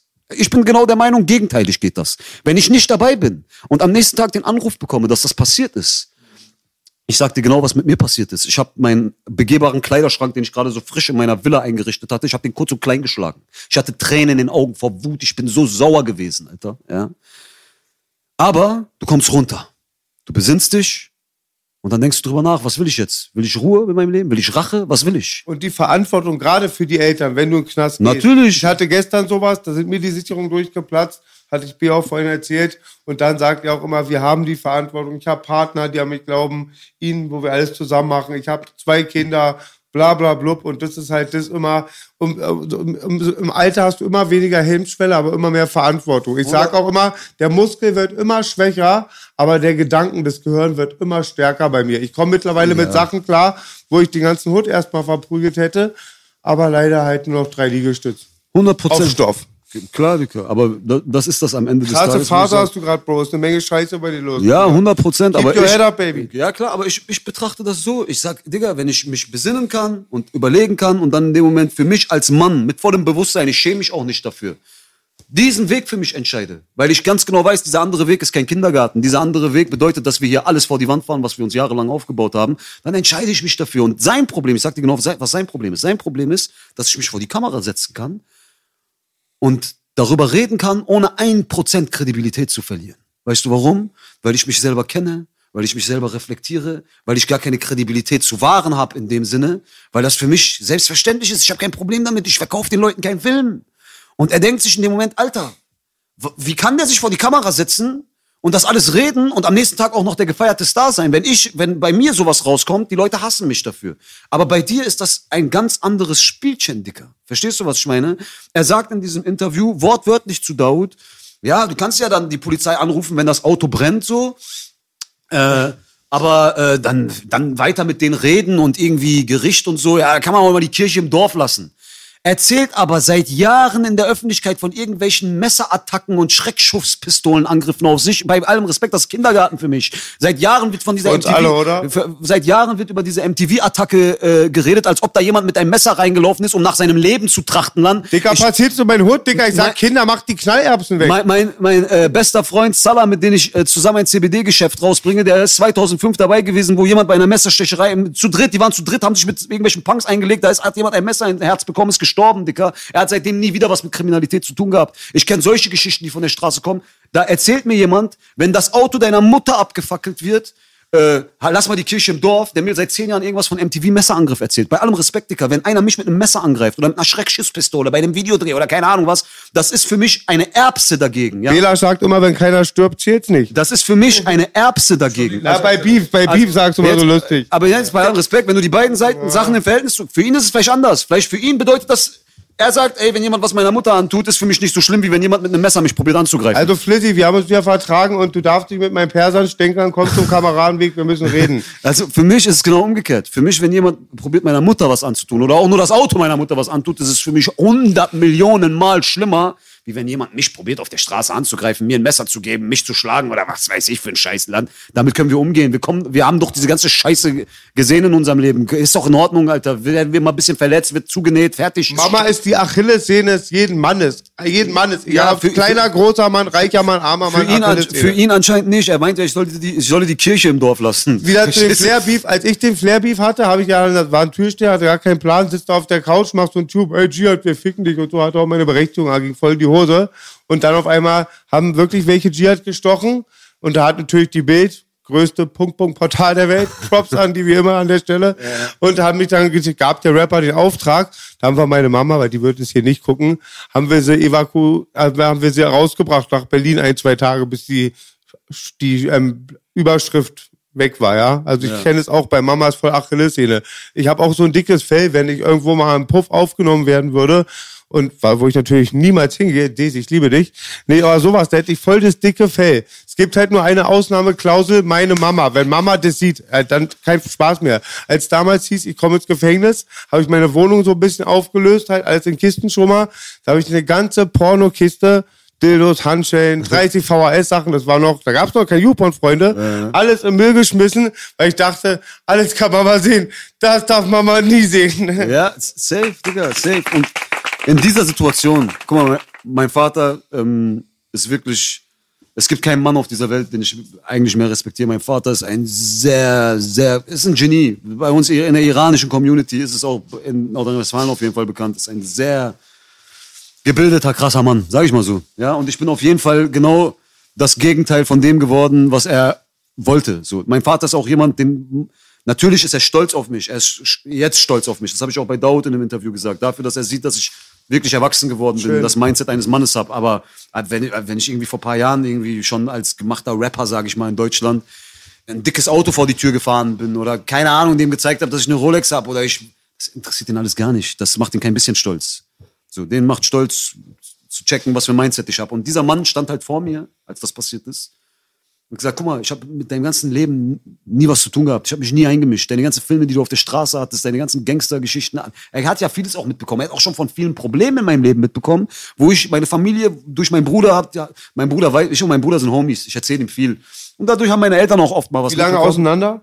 vier, fünf Jahre und mittlerweile richtig wie Freunde, aber Er ganz anderes Leben. er? Älter. Und er ist Arzt. Er ist ganz andere Welt als ich. Aber wir reden miteinander, ja. Und dadurch haben meine Eltern auch schon früher Sachen mitbekommen, wo ich, wo es Dinge, Situationen in meinem Leben gab, wo Menschen wie meine Eltern eigentlich schon längst zur Polizei gegangen wären. Aber ich habe das nicht gemacht, weil ich habe meinen eigenen Kopf, ich habe mein eigenes Ding, ich habe meine eigene. Die haben sich nie eingemischt. Und in dem Moment war so, dass mein Vater so vor mir stand und gesagt hat, ey, guck mal, hat mich alles nie interessiert. So. Und wenn du der Meinung bist, dass du wegen deinem Kopf und wie du denkst, irgendwann mal Gott weiß, was, Gott weiß, was auf was für eine Gewaltstufe treiben muss, dann mach ruhig. Aber diesmal haben die das vor meine Haustür gebracht. Und entweder du machst das jetzt so, wie ich es dir sage, oder du brauchst hier nie wieder herzukommen. Ganz einfach. Verstehst du, was ich meine? Voll. Und in dem Moment, Digga, es ist für mich, es steht für mich gar nicht zur Debatte so. Und äh, um auch ein letztes Mal zu dem Flair- Flair-Thema zurückzukommen und dann können wir das auch zumachen. Und das ist für mich nur wichtig. Das ist das Wichtigste von allem. Das ist auch das, was ich in diesem ähm, TV-Straßensound-Interview so nach vorne tragen wollte, was für mich wirklich wichtig war. Du kannst bei diesem ganzen Straßen-Rapper-Ding, du kannst nicht pauschalisieren. Du kannst, es gibt nicht, es gibt keine pauschale Formel dafür, dass du sagst, der Street Dude, der jetzt irgendwie die Manager-Funktion einnimmt oder auf den Rapper aufpasst oder Gott weiß was, ja, der ist immer ein böser Unterdrücker und Tyrann und ein Bösewicht. Und der Rapper ist immer ein unschuldiges Opfer, was irgendwie da reingerät. Und auch umgekehrt. Ja, es, es, du kannst es nicht pauschalisieren. Aber es sie gibt, wollen wieder einfache Antworten. Weißt du, alle. es gibt verschiedene Stories. Es gibt für jeden eine verschiedene Storyline, ein verschiedenes Storyboard und bei jedem war die Geschichte anders. Und bei mir, ich kann nur für mich sprechen, bei mir war die Geschichte so, dass es meine Homies waren. Ich habe mich nicht zu irgendwelchen älteren, stärkeren Leuten dazu begeben, denen ich gesagt habe, ey Leute, bitte, ich brauche euch jetzt so hinter mir, weil ich will jetzt rappen und Leute dissen und so. Das waren meine Homies, die waren selber alle gar nichts, wo die noch mit mir waren. Verstehst du? Wir sind miteinander gewachsen. So. Und das ist ein grundlegender Unterschied. Und es gibt verschiedenste Stories so. Es gibt auch Situationen, wo die Rapper die Bösewichte sind und die Typen, die hinter denen st- stehen, in der Öffentlichkeit so äh, fälschlicherweise zu Tyrannen diskreditiert werden. Gibt's Ja, auch, wo der Rapper das so voll bewusst probiert zu instrumentalisieren und diese Leute auszunutzen und sich dann hinterher wundert, warum er auf die Schnauze fällt. Gerade seit Ärger die bekommt. Medien auf die hetzen, nutzen die es als gefundenes Fressen. Richtig. Aber mein Freund Gazi 030 sagt immer, jeder trägt seine Eier selbst. 100 Prozent. Das Ding ist jetzt, der Unterschied aber ganz grundsätzlich zwischen mir oder einem Bushido oder einem Flair und das, für mich ist es einfach wichtig, dass es deutlich ist, ohne dass ich diese Menschen angreifen will. Die haben halt ihre eigene Geschichte. Ich habe eine andere Geschichte, Dicker. So, und Flair soll, Flair soll die Kirche im Dorf lassen und damit will ich das Thema auch beenden und das, das sende ich auch hier mit einem lieben Gruß. Er soll bitte, ich sage das auch wirklich jetzt nicht als Drohung oder so, er soll aufhören damit. Wir haben jetzt, ich habe jetzt mal über ihn geredet, er hat jetzt viermal über mich geredet und jetzt reden wir einfach mal am besten gar nicht mehr übereinander und das Ding ist zu. Weißt du, was ich meine? Aber wenn er mit mir darüber reden soll, soll er sich darauf einstellen. Ich bin jemand, du kannst mir nicht mit dieser Billigpsychologie kommen und denken, dass du mich in einer, in einem Gespräch, in einer Diskussion, in einem Battle, in einer, in einem, in einem rhetorischen Fight irgendwie verunsichern kannst, weil ich kenne dich und ich kenne deine Geschichte, Dicker. Und du bist den klassischen Weg gegangen. Du kannst nicht wie ich hier sitzen und sagen, ich war 18, 19 und der Homie, der jetzt heute mit mir Stress hat, war damals auch 18, 19 und wir sind zusammen irgendwie groß geworden und der hat dann irgendwann probiert, mich zu bedrohen oder zu erpressen oder sonst was. Du bis 2014, 15, wann war das? 13, 12, 14. Er war schon ein gemachter Rapper. Er war Flair, ein erwachsener Mann. Wie alt war, wie alt war Flair 2012, 2013? 28, 27, 29? Wie alt war, als er sechs war? Anfang, am, Anfang 30, Anfang 30, äh, der war schon da in diesem Bereich. Er hat sich in diesem Bereich, in diesem Alter, ganz bewusst dieser Truppe angebiedert. Saß mit deren T-Shirt bei. Meine Kumpels, Alter, Sa- sa- ja. saß bei diesem T-Shirt bei, äh, bei TV Total. Ich kenne auch viele Jungs von denen. Ja? Liebe Grüße an Kadim an der Stelle. Kenne ich schon viele Kadi, mein Schatz, mein Baby. Saß mit T-Shirt bei TV Total. Er wusste ganz genau, wofür und warum er mit diesen Menschen ist, wozu er sie braucht, wozu er das, dieses Ding instrumentalisieren will. Und als er am Ende zurückgeben musste, war er sich zu fein dafür. Das ist der klassische, das ist der klassische, ich gehe zu Leuten von der Straße, ich probiere die für mich auszunutzen und am Ende wundere ich mich, wenn die mich ficken wollen. Das waren nicht, anscheinend nicht seine Freunde, seine Brüder. Oder die haben den wie ein Bruder gesehen und er hat sich nicht wie ein Bruder verhalten. Gott weiß was, ja. Aber Fakt ist, bei mir ist die Story anders. Das war auch und Teil meines Beefs mit ihm, ja. Verstehst du? Und fick da nicht mit mir, Dicker, weil ich habe eine ganz andere Geschichte. Ich habe zum Beispiel, wenn ich mit jemandem Stress hab, äh, keine Ahnung, der beispielsweise heute in einem Club ist oder sonst was, dann, wo wir uns angefreundet haben, gab es von all dem noch gar nichts in unserem Leben. Verstehst du? Wir sind miteinander gewachsen. Wir sind Leute, die alle gleich alt gewesen sind. Ich bin wirklich auf der Straße gewesen. Deswegen, guck mal, fang gar nicht an, mit mir über diese Scheiße zu reden. Weil wenn wir anfangen, uns auf diesem Feld miteinander battlen zu wollen, Bruder, ich, ich werde dir diese Kredibilität, die du dir da jetzt mit Mühen und Seelen zwei Jahre lang aufgebaut hast, Bruder, ich nehme dir die weg. Ich Sagst du wie ein Bassbox-Arzt, es gibt kein Battle. die, ja, ich nehme dir die weg in 15 Minuten. Ich mache auch kein, ich nehm, setz mich genauso wieder vor die Kamera und ich rede mal über dich. Lass das, Alter. Und das will ich nicht, Flair, also komm, Kameraden, wir müssen reden, wirklich. Make peace. ja, lass mal sein. Ah, ja, kommen wir zum Ende langsam von dem Thema. Habt ihr recht auf jeden Fall. Aber äh, eine Sache muss man noch anmerken. Das ist ja, glaube ich, was er will. Was du jetzt gerade gemacht hast, spielt ihn in die Karten, weißt du, und ähm, ist auch in Ordnung. Also so, man muss mal einfach betrachten, dass viele MCs, Rapper, Musiker, keine Ahnung, aus unserem Genre einfach ihre Relevanz dadurch halt extrem boosten durch diese Marktstrategie. Wer so sich schlauer kann. immer wieder halt in diese ganzen Stories halt mit zu integrieren und dann setzt man sich vielleicht auch mal äh, bewusst irgendwo hin und redet den Namen raus, redet den Namen raus, redet den Namen raus. Finde ich bei euch nicht schlimm. Das ist so ein sportliches Hin und Her gerade. Du hast deine Meinung über ihn gesagt, er kitzelt ein bisschen bei dir, du kitzelst ein bisschen bei ihm. Wenn diese Sachen nicht stattfinden würden, würde ein Flair auf diesem Musikmarkt seine Relevanz komplett verlieren. Jeder weiß es. Er lebt durch seine Interviews, durch seine Präsenz, durch dieses Großmaul, durch diesen Charakter, den er da an den Tag legt. Das ist ein Entertainment-Faktor für die Leute. Da widerspricht er sich auch mal gerne, gehört auch mal zu dem Charme dazu, streckt, schlägt auch mal über die Stränge, vergreift sich mal im Ton und solche Sachen. Aber solange es so ist wie bei euch, finde ich, ich habe nicht das Gefühl, als wenn Pierre jetzt nach Hause geht und dann jetzt zehn Jahre lang über Flair nachdenkt. Nein. So, finde ich in Ordnung auf jeden Fall, dass ihr das auf so eine Art und Weise auch mal in diesen Formaten mal hin und her schiebt, diese Kugel. Habe ich gar nichts dagegen. Ich, Digga, ich habe dieses Interview von ihm vorgestern gesehen und da hat's mich langsam geärgert. Ich so, warum macht er das in dem einen Video, biegt es gerade, in dem nächsten Interview sitzt er wieder. Und das ist auf das, was ich als allererstes gesagt habe, zurückzuführen, verzeiht, dass er halt, er denkt, glaube ich, nicht viel nach, bevor er redet. Er redet einfach irgendwas so, ne? Aber versteht auch nicht, dass er bei mir da probiert, in einem wunden Punkt rumzustochern, wo ich überhaupt keinen Spaß verstehe, Digga. Ich verstehe überhaupt keinen Spaß. Ich will überhaupt mit niemandem darüber diskutieren, reden. Ich, ich stehe ganz bewusst, selbstbewusst mit beiden Eiern in der Hand dazu in der Öffentlichkeit und ich bin bereit für jede Diskussion und nicht nur auf äh, Interview, du gibst Interview heute und du gibst mir deine Antwort in einem Interview in drei Wochen. Wir können uns auch gerne zusammen in einem Interview treffen. Weißt du, was ich meine? Weil ich, weil ich voll äh, mit vollem Bewusstsein in diesen, äh, dies- mich für diesen Weg entschieden habe, den ich gehe. So und äh, ja, dass sich Menschen widersprechen, das, äh, das, das gehört dazu. Dass dieses, dass du jetzt keine Ahnung, Alter, ein Interview von Flair oder von sonst wem von vor vier Jahren rausholst und sagst, vor vier Jahren hat er das gesagt und heute sagt er das und deswegen ist er nicht mehr kredibil. Das ist totaler Bullshit, Alter. Menschen verändern sich, Menschen entwickeln sich, Menschen ändern ihre Meinung. Das gehört alles dazu. Aber heute in einem Interview zu sitzen oder Alter, 16 Uhr in einem Interview zu sitzen und zu sagen, jeder, der 30 fährt, ist ein Hurensohn in der 30er-Zone. Und eine Stunde später im selben Ring, am selben Tag, ja, mit einem anderen Format einfach nur in einem Interview zu sitzen und dann zu sagen, mein Hund wurde überfahren, diese Hurentochter ist 50 gefahren in der 30er-Zone. Da ist, ist ein bisschen too much. Da ist ein bisschen schon der Punkt, wo ich sage, tamam, du denkst überhaupt nicht nach, bevor du redest. Und sie kalkulieren, glaube ich, auch, Entschuldigung, ich unterbrochen habe, sie, kalk Entschuldigung, sie kalkulieren auch, äh, ich sage nicht sie oder die oder der Flair, aber bei diesen Moves werden auch Sachen ein- einkalkuliert, die ich nicht einkalkulieren könnte. Also wenn einer von meiner Tour ist, ist Ende Gelände. Und auch, du brauchst ja auch ein dickes Fell. Du gibst viel Negatives raus, fick PA, fick Belasch. Aber da muss ich auch rechnen, dass sie sagen, fick Boogie, fick Boogie. Und dann gerade so, so, so danke wieder, Spiel echten Straßen, die wirklich von unserem Background kommen, können sich ja gar nicht so dickes Fell aneignen, wie die Leute, die das schon früher gewöhnt waren. Weißt du? das ist so eine Form von Kritik, so, wo ein Flair aber auf der anderen Seite, und äh, das ist jetzt gar nicht, ich widerspreche dir ja null Prozent, du hast ja mit den Sachen, die du gesagt hast, hast du ja auf jeden Fall, denke ich mal, sehr äh, ausführlich und auch begreifbar gemacht, was du so denkst. So. Aber das Ding ist halt, wenn so ein Flair jetzt zu Hause sitzt und sich das so reinzieht, es ist ja für ihn quasi keine Kritik, weil das ja genau das ist, was ihn ja erfolgreich macht, quasi. Weißt du, was ich meine? Das sind ja genau diese Sachen, die ihn erfolgreich machen. Er sitzt dort und hat eigentlich alles richtig gemacht, obwohl alle sagen, er macht dies und das und das falsch, komisch. Heute hast du ein Problem mit dem, morgen hat der andere ein Problem mit dem, aber die Leute Gestern labern die ganze nicht. Zeit über den. Der ist bei Rap Show, bei Rap Check, bei dies, das, ist er immer Headline.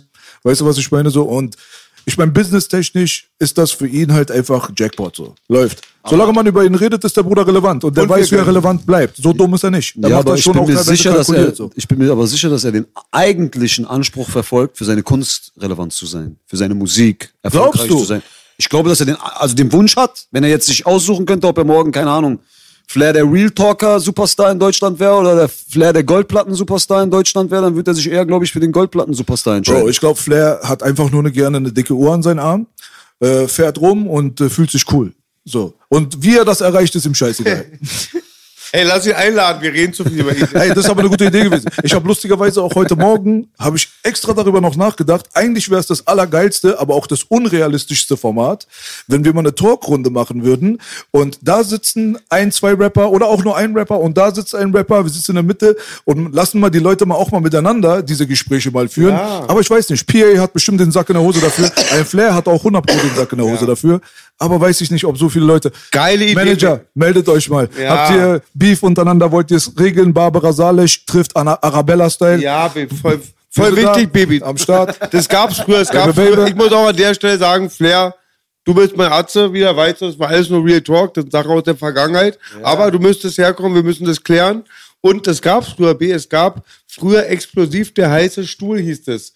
Mitte, Ja, genau. Anfang 90er. Das kennt er doch, stimmt ja. das das. ist ein richtig integrierter Kanake. Er kennt der heiße Stuhl. Und da war ganz heiß. Irgendein Priester, dann eine Pornodarstellerin und ja. Sowas Was war das nochmal, der heiße was- Stuhl? Was war das nochmal? Ich kenne das auch. Naja, einfach zwei Kontroversen. Ein Moderator und dann, glaube ich, zwei Kontroversen halten. Ja, wie halt jetzt bei dir wäre es. Ja, es ist so ein gezähmtes Streitgespräch Ja. auf TV-Ebene so und Ah, ja, weiß man nicht. Also ich würde mir sowas Alter, super gerne angucken im Dann Deutschrap-Bereich. ändere ich meinen Moderationsnamen. Ich bin dann Arnold Fittner. Ich mache die ganze Zeit Fittner. Ich stache immer noch mehr auf. Hier, ey, weißt du eigentlich? Ey, Flair, schon gehört und so.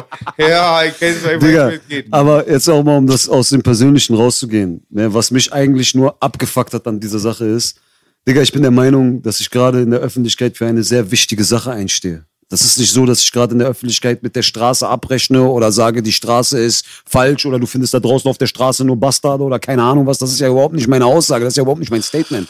Ich setze mich gerade irgendwie für unsere Kultur auf eine gewisse Art und Weise ein. Natürlich auch für mein eigenes Leben, für, meine, für, mein, für mein eigenes Ding so, was, was bei mir stattfindet, aber auch für eine nächste Generation, die ich probiere irgendwie dahin positiv äh, zu beeinflussen, indem ich sage, ey, ihr habt in den letzten Jahren auch unter, unter Einfluss unserer, unserer Subkultur, unserer Hip-Hop-Szene ähm, ein falsches Wertesystem bezüglich Männlichkeit vermittelt bekommen, so. Und äh, ich würde gerne einen Beitrag dazu leisten, euch zu erklären, was ein echter Mann ist. In der wahren Welt, ja, jetzt nicht vor diesem, vor diesem, vor diesem verfickten Bildschirm, Dicker. Und ähm, das ist es ja. Das ist ja, es kann ja nicht sein, dass mich in dieser Szene etwas, was mich beispielsweise vor meiner Mutter oder meinem Vater oder einem Menschen, der mich wirklich liebt, ja, eine, eine Tat, die mich vor diesem Menschen zu einem absoluten Versager oder oder keine Ahnung zum, zum größten Hund dieser Erde äh, deklarieren würde. Diese Tat macht mich in dieser anderen Welt, in der ich mich be, äh, bewege, zu einem Helden. Verstehst du, was ich meine? Und da, da ist irgendwas, das, da ist, läuft irgendwas falsch. So und ich habe ähm, ich habe auch Freunde, wie zum Beispiel ein, ein, ein Hamad, ja, der sieben Jahre Knast Arme kassiert Schlucker, hat. der kommt immer ganz oft, wird er von mir genannt, da ist diese Straße, Industrie zu nahe geklatscht, ganz schlimme. Haben sie Digga, sieben Jahre kassiert. Exempel statuiert, hat, kann man sagen. Ja, ja, wa? hat so, so viel Knast schon vorher abgemacht, sitzt immer noch im Knast, hat auch mit Musik und so abgeschlossen und so. Wir quatschen ab und zu miteinander. Ey, sag dem Bruder, Alter, wenn Ja. er mal eine Boogie-CD braucht oder irgendwas, da ist viel schief gelaufen. Ja, 100 Prozent und äh, liebe Grüße an der Stelle. Aber warum auch? Auch nur wegen sowas. Streit in der Öffentlichkeit, dieses Gesicht dieses, wahren, dieses, Gesicht dieses. Gesicht wahren, Männlichkeit. Sein Leben hat er gefickt dafür, der Arme. Ja, der war ein guter Rapper, Alter. Der hatte was drauf und der war echt. Der war echt. Musste der jetzt so echt sein? Das sollte was eher ein Ventil sein, um weg davon zu was, kommen. was hat ihm jetzt dieses, was hat ihm jetzt dieses Grad an Echtheit gebracht? Was hat ihm das gebracht? Gar nichts hat ihm das gebracht. Und das ist so eine Sache. Ähm, für mich, ich habe keinen Komplex so und ich habe das Gefühl, die Leute nehmen alle so eine Rollen ein. Weißt du, was ich meine? Wenn du jetzt irgendwie mal, eine, wenn eine Sache mit der Polizei läuft, weil du das aus deinem Verantwortungsbewusstsein heraus entschieden hast, du bist ja, du hast den Code jetzt gebrochen, du bist nicht mehr Hip Hop, Alter, erzähl mir keine, erzähl mir keine Scheiße, Alter. Ich finanziere drei, vier Brüder, die im Knast sitzen, das gesamte Verfahren, Anwaltskosten, alles mache ich. Wenn du mit der Straße nichts mehr zu tun hast, dann hast du mit solchen Sachen auch nichts mehr zu tun.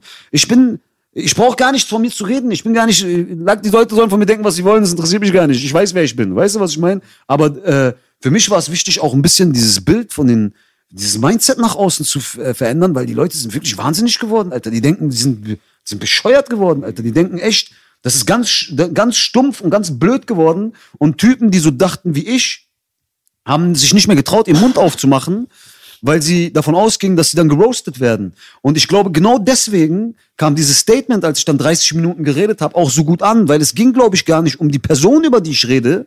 Es, natürlich, die Person, die ich rede, war auch schon sehr kontrovers und ich bin der Meinung, er saß einfach auf dem Pulverfass schon. Und derjenige, der auf dieses Pulverfass draufgeballert hätte in dem Moment, hätte das, hat das, hätte das Ding in die Luft gejagt. Ob ich das gewesen wäre oder jemand anders in dem Moment. Aber ich denke, dass das Statement in dem Moment so viral gegangen ist und so, so groß für die, in den Köpfen der Leuten war, war, weil ich etwas ausgesprochen habe, was ganz viele Leute hätten gerne ausgesprochen, aber keiner hat sich das getraut zu sagen, weil sie dachten, wenn ich das jetzt mache, ich schade mir damit. So, warum hat mir die ganze Rap-Szene geschrieben?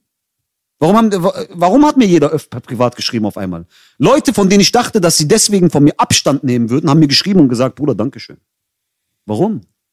Weil äh, anscheinend ganz viele Menschen so denken, aber ganz viele damit ein Problem haben, öffentlich darüber zu reden. Verstehst du, was ich Du hast eine äh, Seite von dir nach außen getragen, so deine Wertevorstellungen und deine Männlichkeits- und Straßenvorstellungen sind deine privaten Entscheidungen. Weißt du, was ich meine? Da kann man auch nicht erwarten, dass jeder immer dieselben Filme fährt, weil das einfach unrealistisch ist.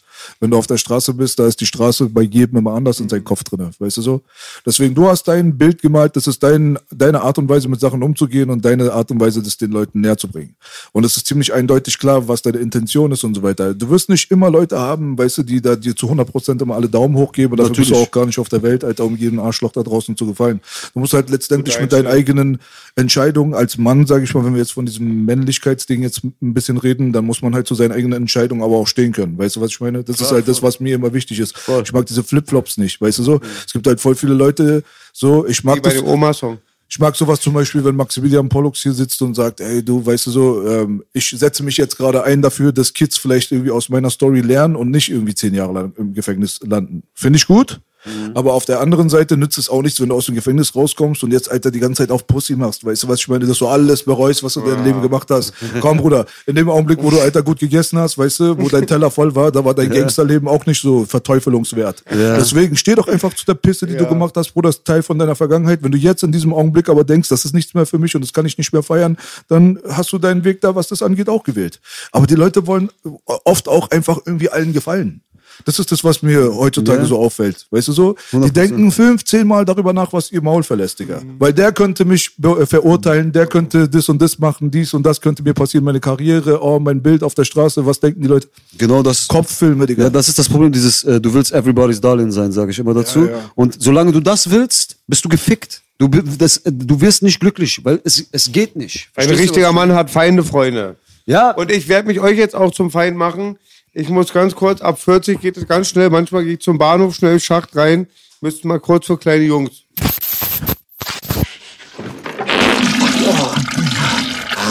Ja, Digga, und dieses, ähm, dieses Everybody's Darling-Thema, was du gerade aufgemacht hattest, das ist für mich halt allgemein gerade ein sehr interessantes Thema. Ich finde, die Konsumenten, die Fans, die Leute, die sich mit diesem Ding beschäftigen, sind mittlerweile einfach smart.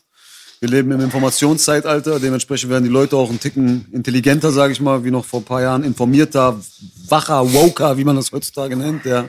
Ach, wirklich?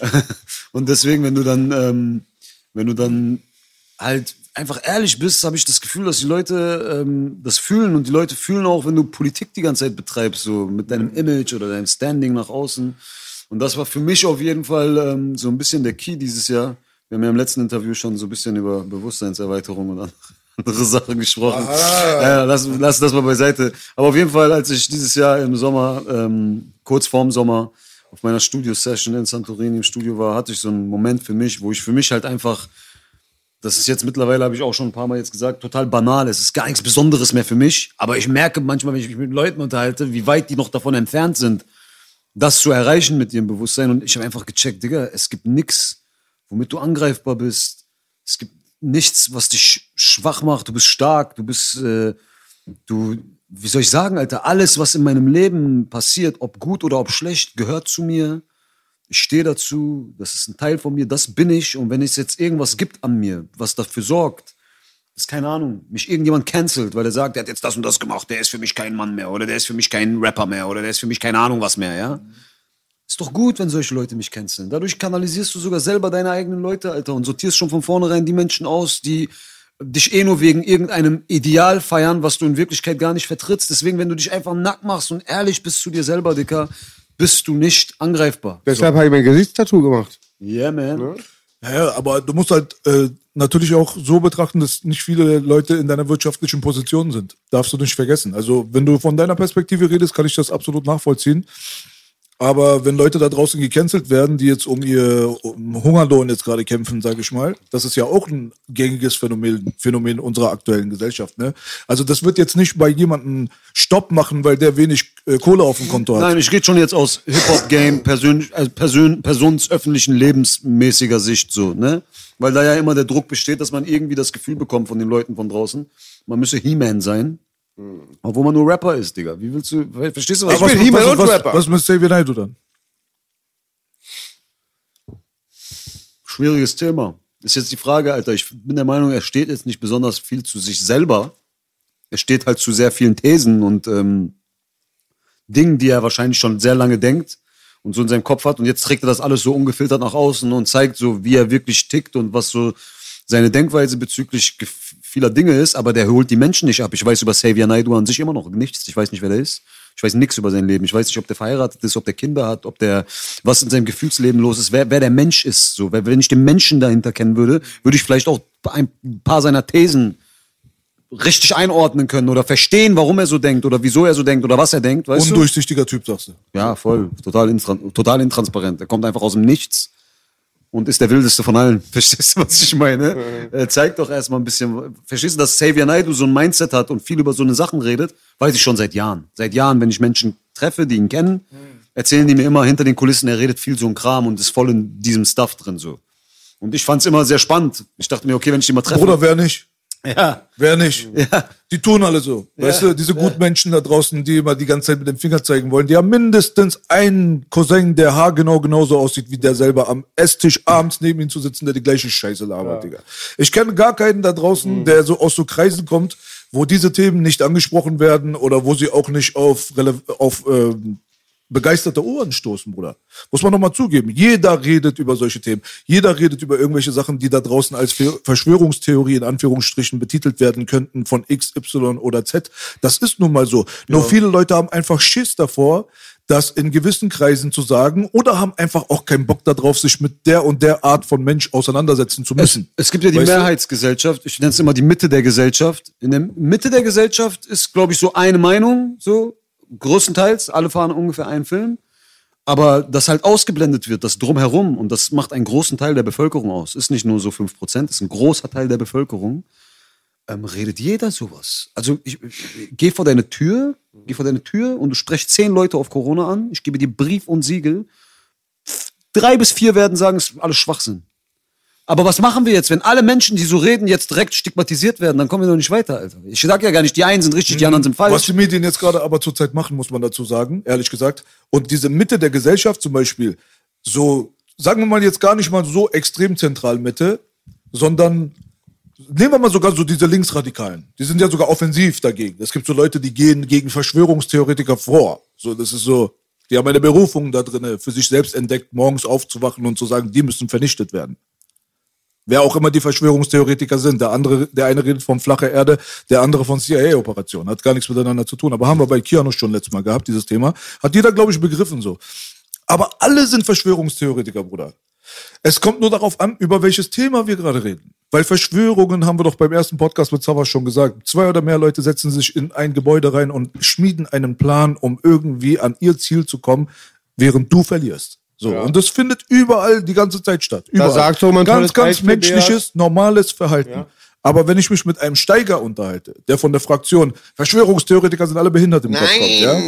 Wenn Steiger dort sitzt, aber NSU ist für ihn eine Verschwörung, Bruder. Also geht's nur um den Kontext. Ne?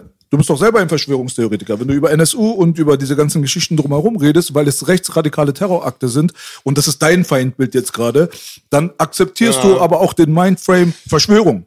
aber nur in dem Rahmen, wo du stattfindest. Aber in den anderen Rahmen, die du nicht nachvollziehen kannst, machst du die Leute zu Feindbildern und agierst sogar gegen sie. Also gibt es eigentlich für mich kaum jemanden, der kein Verschwörungstheoretiker ist. Digga, selbst ich, also wenn man so eine Top 10 der deutschen Rapper aufstellen würde, die so ein bisschen in diesem Verschwörungsgrind drin sind, obwohl ich eigentlich gar nichts damit zu tun habe, ich, ich würde, glaube ich, in dieser Top 10 vorkommen, irgendwo im unteren Bereich, Platz 8, 9, 10 so. Warum? Weil ich in einem Leon Lovelock-Interview saß und rumphilosophiert habe. Über Pyramiden, über Entstehung der Pyramiden. Grüße an Leon Lovelock. Ja, liebe der Grüße hat mir keinen. Jogginganzug geschenkt, mir und meiner Frau. Vielen Dank. Liebe Grüße an der Aber Stelle. langsam geht's mir zu viel um Verschwörung, Beef, flache Erde. Lass uns lieber, über flache Weiber lass uns über flache Weiber reden. Ja. Nein, ich wollte sagen, Belasch hat mir was Tolles gesagt. Man muss einfach auf seinen Freundeskreis auch gucken. Ich wollte mal bestätigen, was er eben gesagt hat, um so Verschwörung zu sehen oder überhaupt die in der Familie. Du siehst dieses Haus, Papa, Mama, zwei Töchter. Und wenn du hinter die Kulissen guckst, so ein bisschen lang wird, siehst du Sachen, das sind Verschwörungen. 100 Prozent, aber das Ding ist, ist doch was total Legitimes, darüber zu, sich darüber zu, das ist ja noch nicht mal, da bist du ja noch nicht mal in einem, irgendeinem ab, ab, abtrünnigen Bereich unterwegs, wenn du darüber philosophierst, wie sind diese krassen Dinger damals entstanden so? Und du ganz genau weißt, dass tausende Wissenschaftler und Physiker sich darüber uneinig sind, natürlich, es gibt eine offizielle Version, dann redest du über das Thema und das ma- dann wird das echt so von weiß und so aufgegriffen und sagt, ja, PA Sports, der in, äh, der in Interviews sitzt und darüber philosophiert, ob es schon mal eine Hochkultur gab oder ob es dies und dann werde ich wie so ein, wie so ein Spinner dargestellt, weil ich so ein paar, weil ich so ein paar Gedanken geäußert hat, die jeder Mensch vielleicht mal gehabt hat, so und äh, Gehört das Weiß-Magazin zu Weiß Media? Weißt du das? weiß ich nicht. Weißt du gar nicht, ne? Weiß aber ich nicht. alles gleiche Scheiße. Also ich will jetzt nicht über einen Kamm stellen, aber meiner Meinung nach, das ist ja, du merkst ja sehr, sehr sehr krass, dass da ein Mind, Mindset, Mindframe sehr stark ähm, vertreten wird. Was ist dein verficktes Problem eigentlich? Frage, frage ich mich bei diesem Weißatzen, der dann da so sitzt und seinen Artikel schreibt. Lass ihn doch glauben, dass das Spaghetti-Monster Gott ist und uns alle erschaffen hat. Was ist dein Problem, Bruder? da hast du wirklich nichts anderes zu tun. Die, er, die erinnern mich original an die Bullen da draußen, die wir so oft schon darauf angesprochen haben, dass es vor Gericht nicht mehr gilt. Wenn wir immer gesagt haben, gibt's keine Vergewaltiger und Mörder, die du suchen kannst, du Bastard, was gehst du mir gerade auf den Sack? Als Jugendliche haben wir diesen Satz jeden zweiten Tag mit den Bullen immer ausgetauscht. Irgendwann wurde der so prominent, dass man vor Gericht sitzt und sie sagen, kommen Sie uns jetzt nicht mit dieser Kacke von wegen, die Polizei sollte ja eher Mörder und Vergewaltiger suchen. Sie haben das und das verbrochen. Also es wurde so super prominent. Verstehst du, was ich meine? Aber es ist letztendlich, wenn man so darüber nachdenkt, ist es doch die Wahrheit. Da draußen läuft gerade so viel schief. So viel schief. Weißt du, was ich meine? Aber so greifbare Sachen. Aber ich Sachen, finde, es wird auch noch befeuert. Es wird auch befeuert, wenn ein Mensch, der, ähm, der hinter so, so einer Theorie steht oder sagt, ey, das, da ist auf jeden Fall, wir werden hier verarscht, ja, so eine Gedanken hat. Und dann in dem Moment, wo er diese Gedanken äußert, auf diese Art und Weise stigmatisiert wird, dann denkt er sich doch erst recht, okay, Alter, ich scheine auf den genau richtigen Weg zu sein, weil anscheinend gibt's hier ein extremes Problem mit dem, was ich sage. Warum denn? Ah, okay, die wollen mich von da oben tot machen. Verstehst du? Also du, du förderst das doch nur damit. Das Verstehst ist eine du? klassische Radikalisierung. Ja, kl- klar, weil am Ende des Aha. Tages, wo ist das, weil wo ist das Problem? Wo ist das Problem? Das ist, das ist das Einzige, was ich mich frage. Es gibt so, wie du gerade schon gesagt hast, es gibt so viele Probleme, mit denen wir uns beschäftigen könnten, ja? Was, wa- was ist jetzt an Verschwörungstheoretikern, wo ich finde das Wort auch bescheuert, weil das Wort sagt so, es ist ein Mensch, der die Theorie zu einer Verschwörung hat. Ich weiß gar nicht, ist was so Schlimmes daran, aber jetzt, okay, Warum ist das das neue Hurensohn? Verstehst du, was ich meine? Warum ist das jetzt so der, das neue Dings? So, das, so das Schlimmste. So, das, ist so, das ist so, das ist so verdammt schlimm. Verstehst du, was ich meine? Ich bin nicht der Meinung, dass jetzt, keine Ahnung, es gibt so einen Verschwörungstheorie-Kanal auf YouTube jetzt beispielsweise. Bei allem Respekt, Alter, welcher 15-, 16-Jährige gibt sich das heutzutage? Keiner.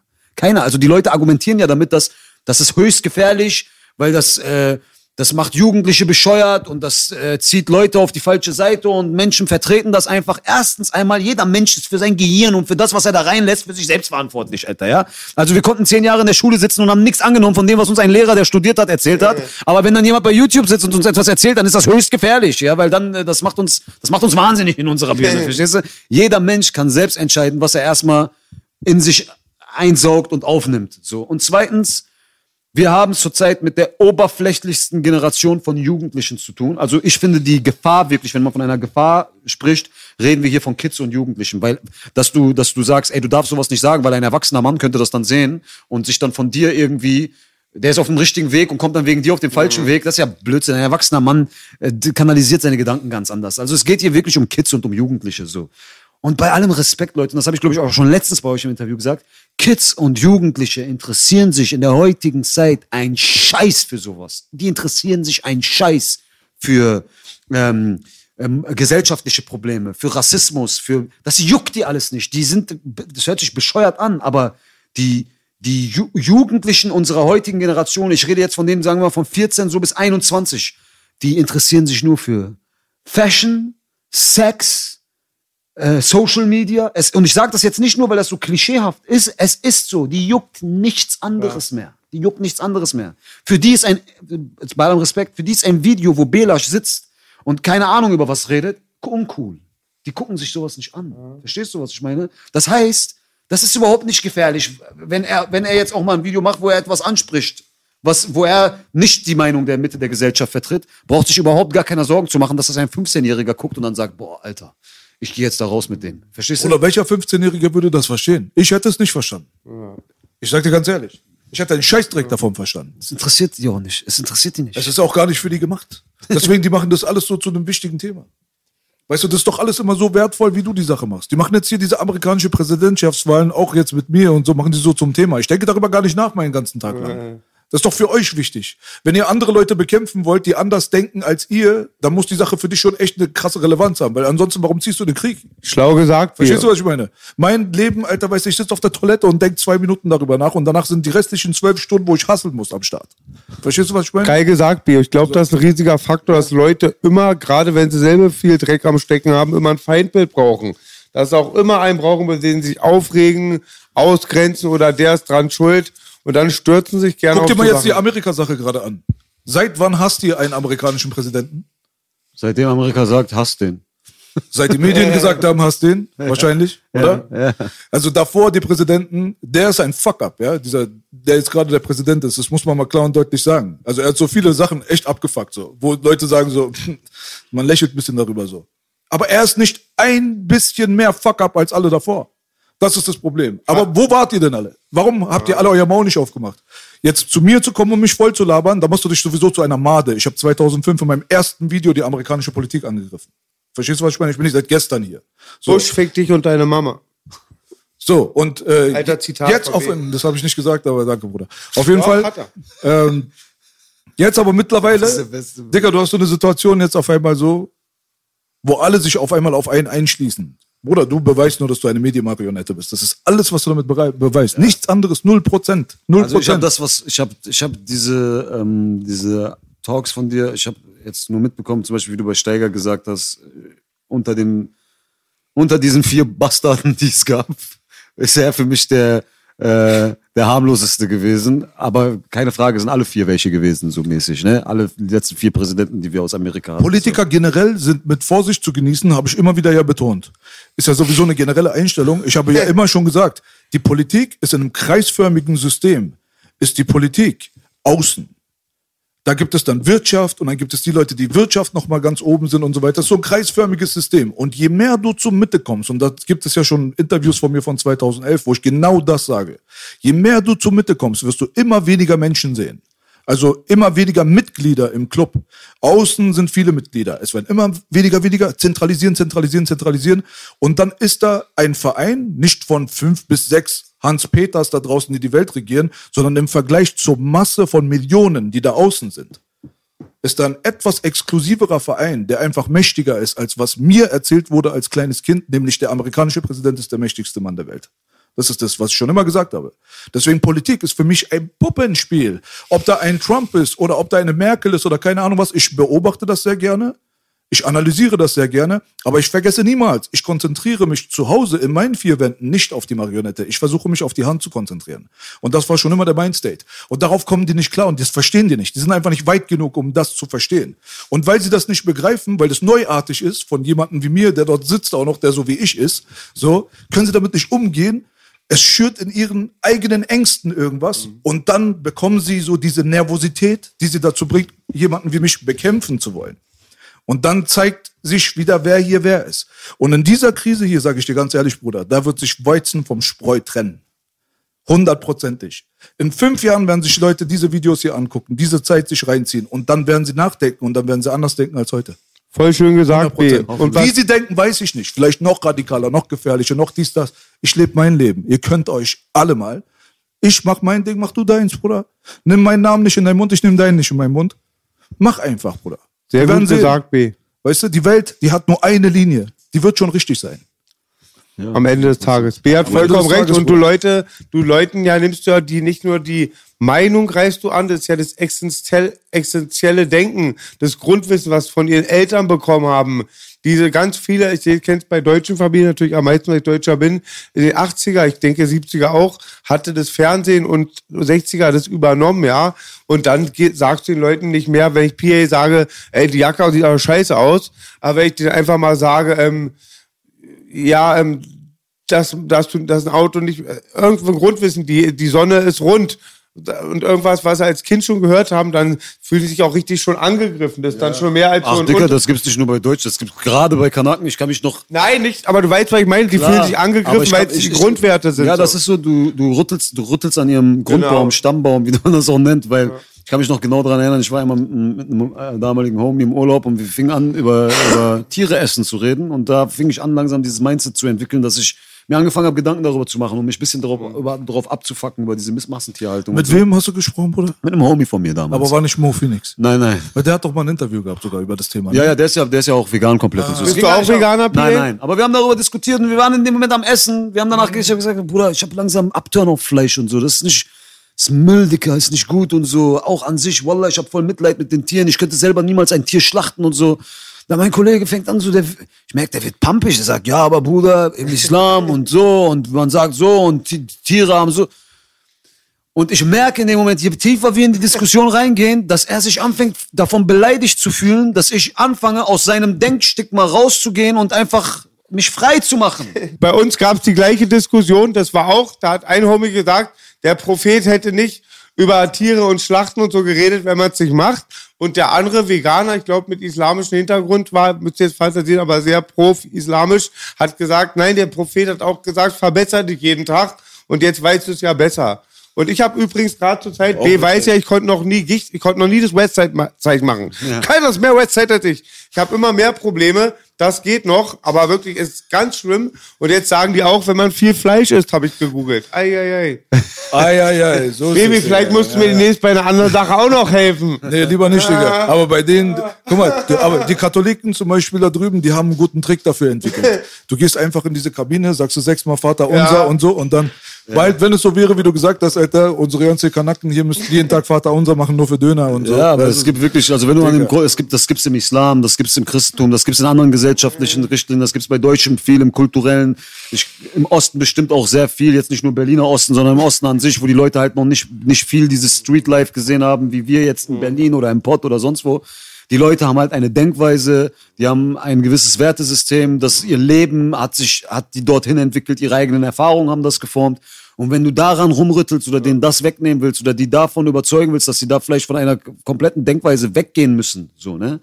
Dann, das klappt nicht. Ich habe auch in meiner eigenen Familie, das gibt's in meiner eigenen Familie. Ich habe zum Beispiel ein, ähm, ein, ein Cousin hier, der gerade frisch nach Deutschland gekommen ist. Aber warte, Bruder, merk dir mal die Story. Ich will jetzt, weil du jetzt weggehst vom Thema. Hat das dich beeinflusst? Hast du aufgehört, weniger Fleisch oder. Nein, also dass er mich in dem Moment negativ Nein, nein, beeinflussen du konnte. selbst. Das, das ja, ja, voll, voll. Ich probiere sehr krass drauf zu achten. Ich habe es bis jetzt noch nicht geschafft, komplett wegzulassen, sage ich dir ehrlich.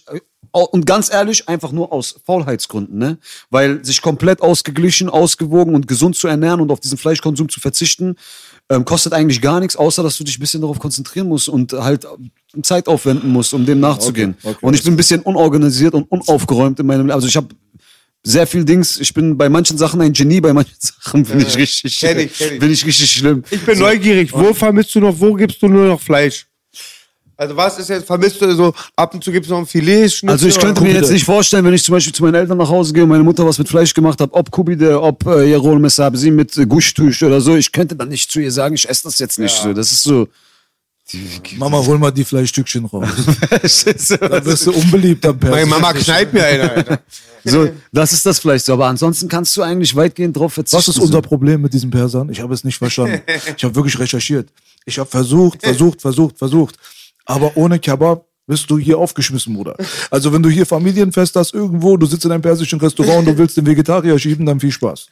Ja, es ist wirklich schwierig bei uns. Also bei uns ist eigentlich Fleisch in allem mit drin, so, ne? In allem. War ja auch nicht immer so. Im Iran selbst, Nordiran, Südiran und so weiter, da habe ich ein paar Gespräche in der Familie gehabt. Da gibt es einige Gerichte, die sind halt nicht so besonders prominent. Aber ich sage vor allem hier so als Deutsch-Iraner, wenn du hier die Restaurants besuchst, du hast wirklich quasi keine andere Wahl. Safe. Mein Lieblings, mein Lieblingsgericht ist, das macht zwar immer die Mutter von Mulut, die ist, ähm, die kommt aus ähm, Algerien, aber sie sagt es ursprünglich persisch, was sie da macht, Schafskopf. Hm. Und das Einzige kann ich auch nicht selber machen, weil es wirklich eine Kunst. Aber alle Perser, die, denen ich das sage, trotzen immer ab, weil die sagen, ich habe das gehasst, wenn meine Mutter das als Kind gemacht hat. Vor 80, 90 Jahren war Oh, es bestimmt. Schafskopf. Und böse Zungen sagen dann immer, habe ich mehr gehört im Bauch als im Kopf. Und Zunge. Vor 80, 90 oder 60, 70 Jahren, vielleicht, sogar noch voll früher, wenn du da gesagt hättest, äh, wenn du da so eine Sachen erzählt hättest, wie bei What the Health jetzt offiziell bei Netflix zu sehen ist, wärst du Verschwörungstheoretiker gewesen gegen Fleisch. Aber What the Health ist auch eine vegane Verschwörungstheorie, Ja? finde ich. Ehrlich? Das ist eine Propaganda-Doku für den Veganismus. So, an und für sich. Und viele Sachen, die sie da drinnen sagen, wie viele Propaganda-Dokus sind ja auch wahr. Ich sage ja nicht, die lügen. Zeitgeist hat auch die Wahrheit gesagt über den 11. September. Die Sache über Jesus nicht so wirklich. So, aber das ist halt so das Problem.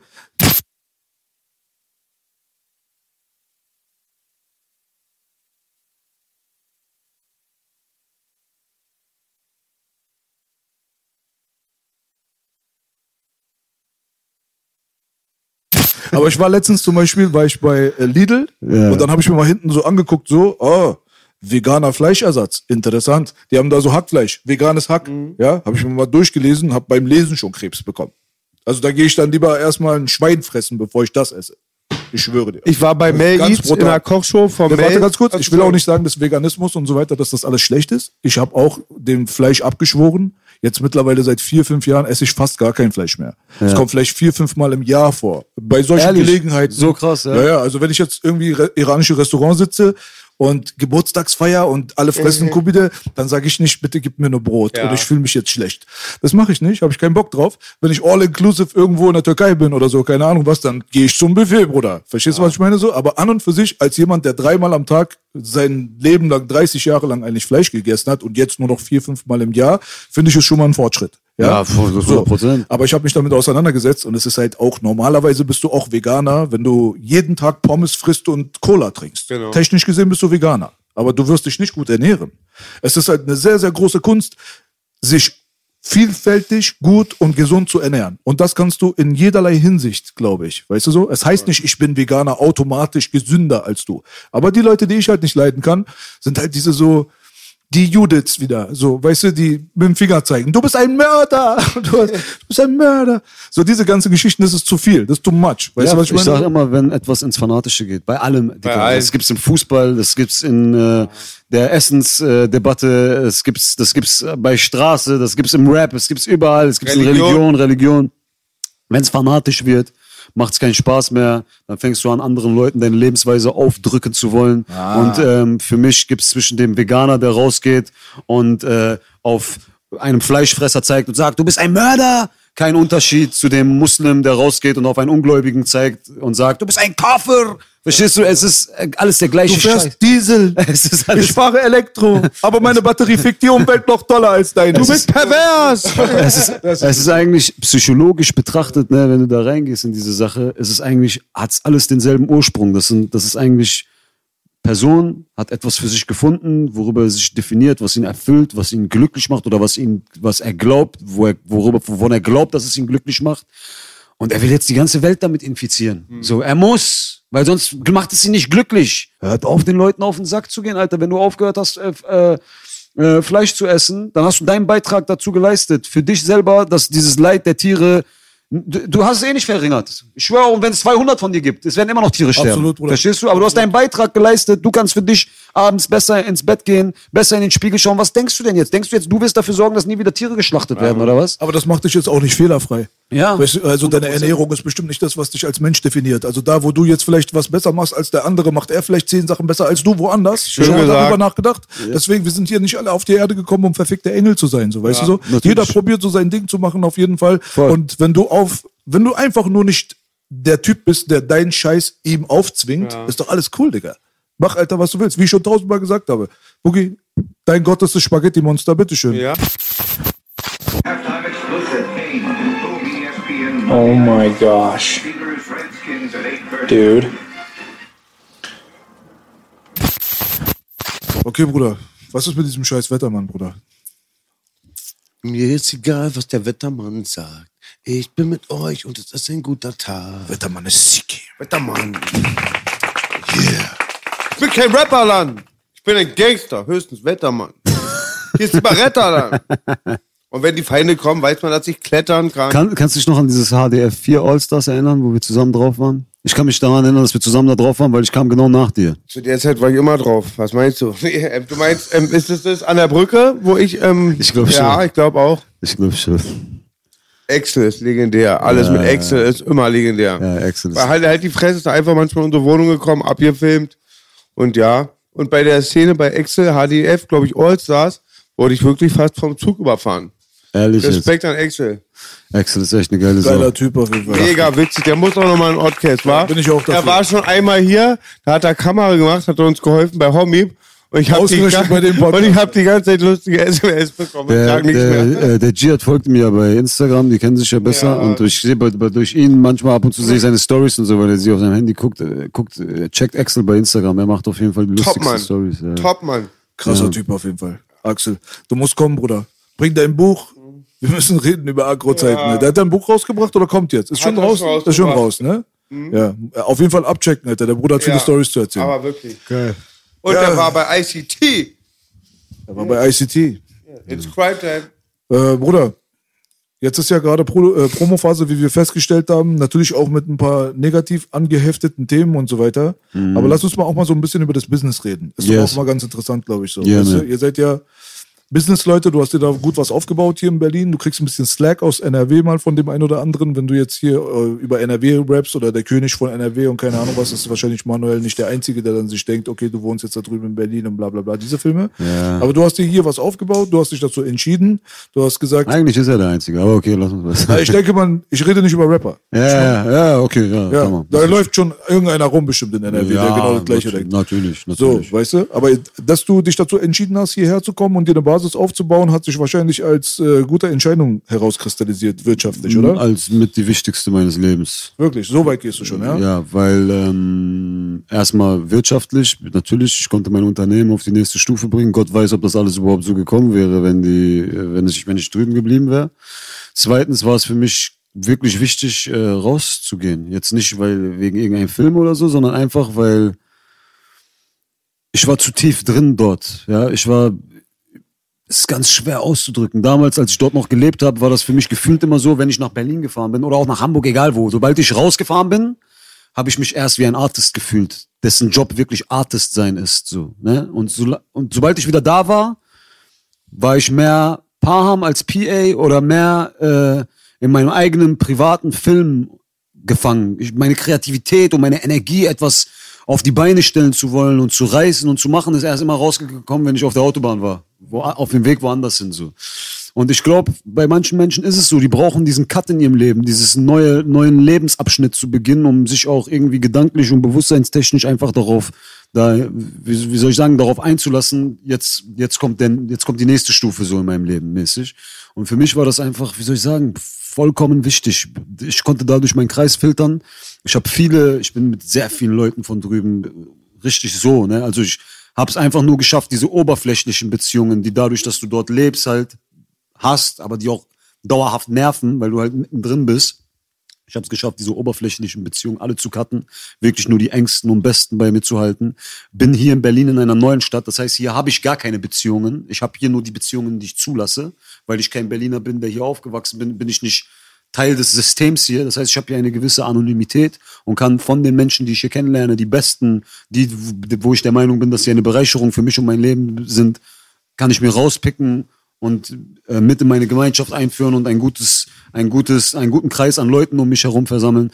Und für Tu mich mir noch eingefallen und lass den da nicht rein. Du wirst es bereuen. Ja, aber ich fühle dich voll, Bro. Das ist voll wichtig. Ich sag immer meiner Frau, außerhalb habe ich auch bei der Boogie-Tour gelernt, äh, bei der Boogie-Late-Night-Tour. Außerhalb, wenn ich Berlin verlasse, bin ich mit meinesgleichen. Im Hood bist du mit den Leuten, mit denen du aufgewachsen bist. Das ist was voll anderes. Und na klar.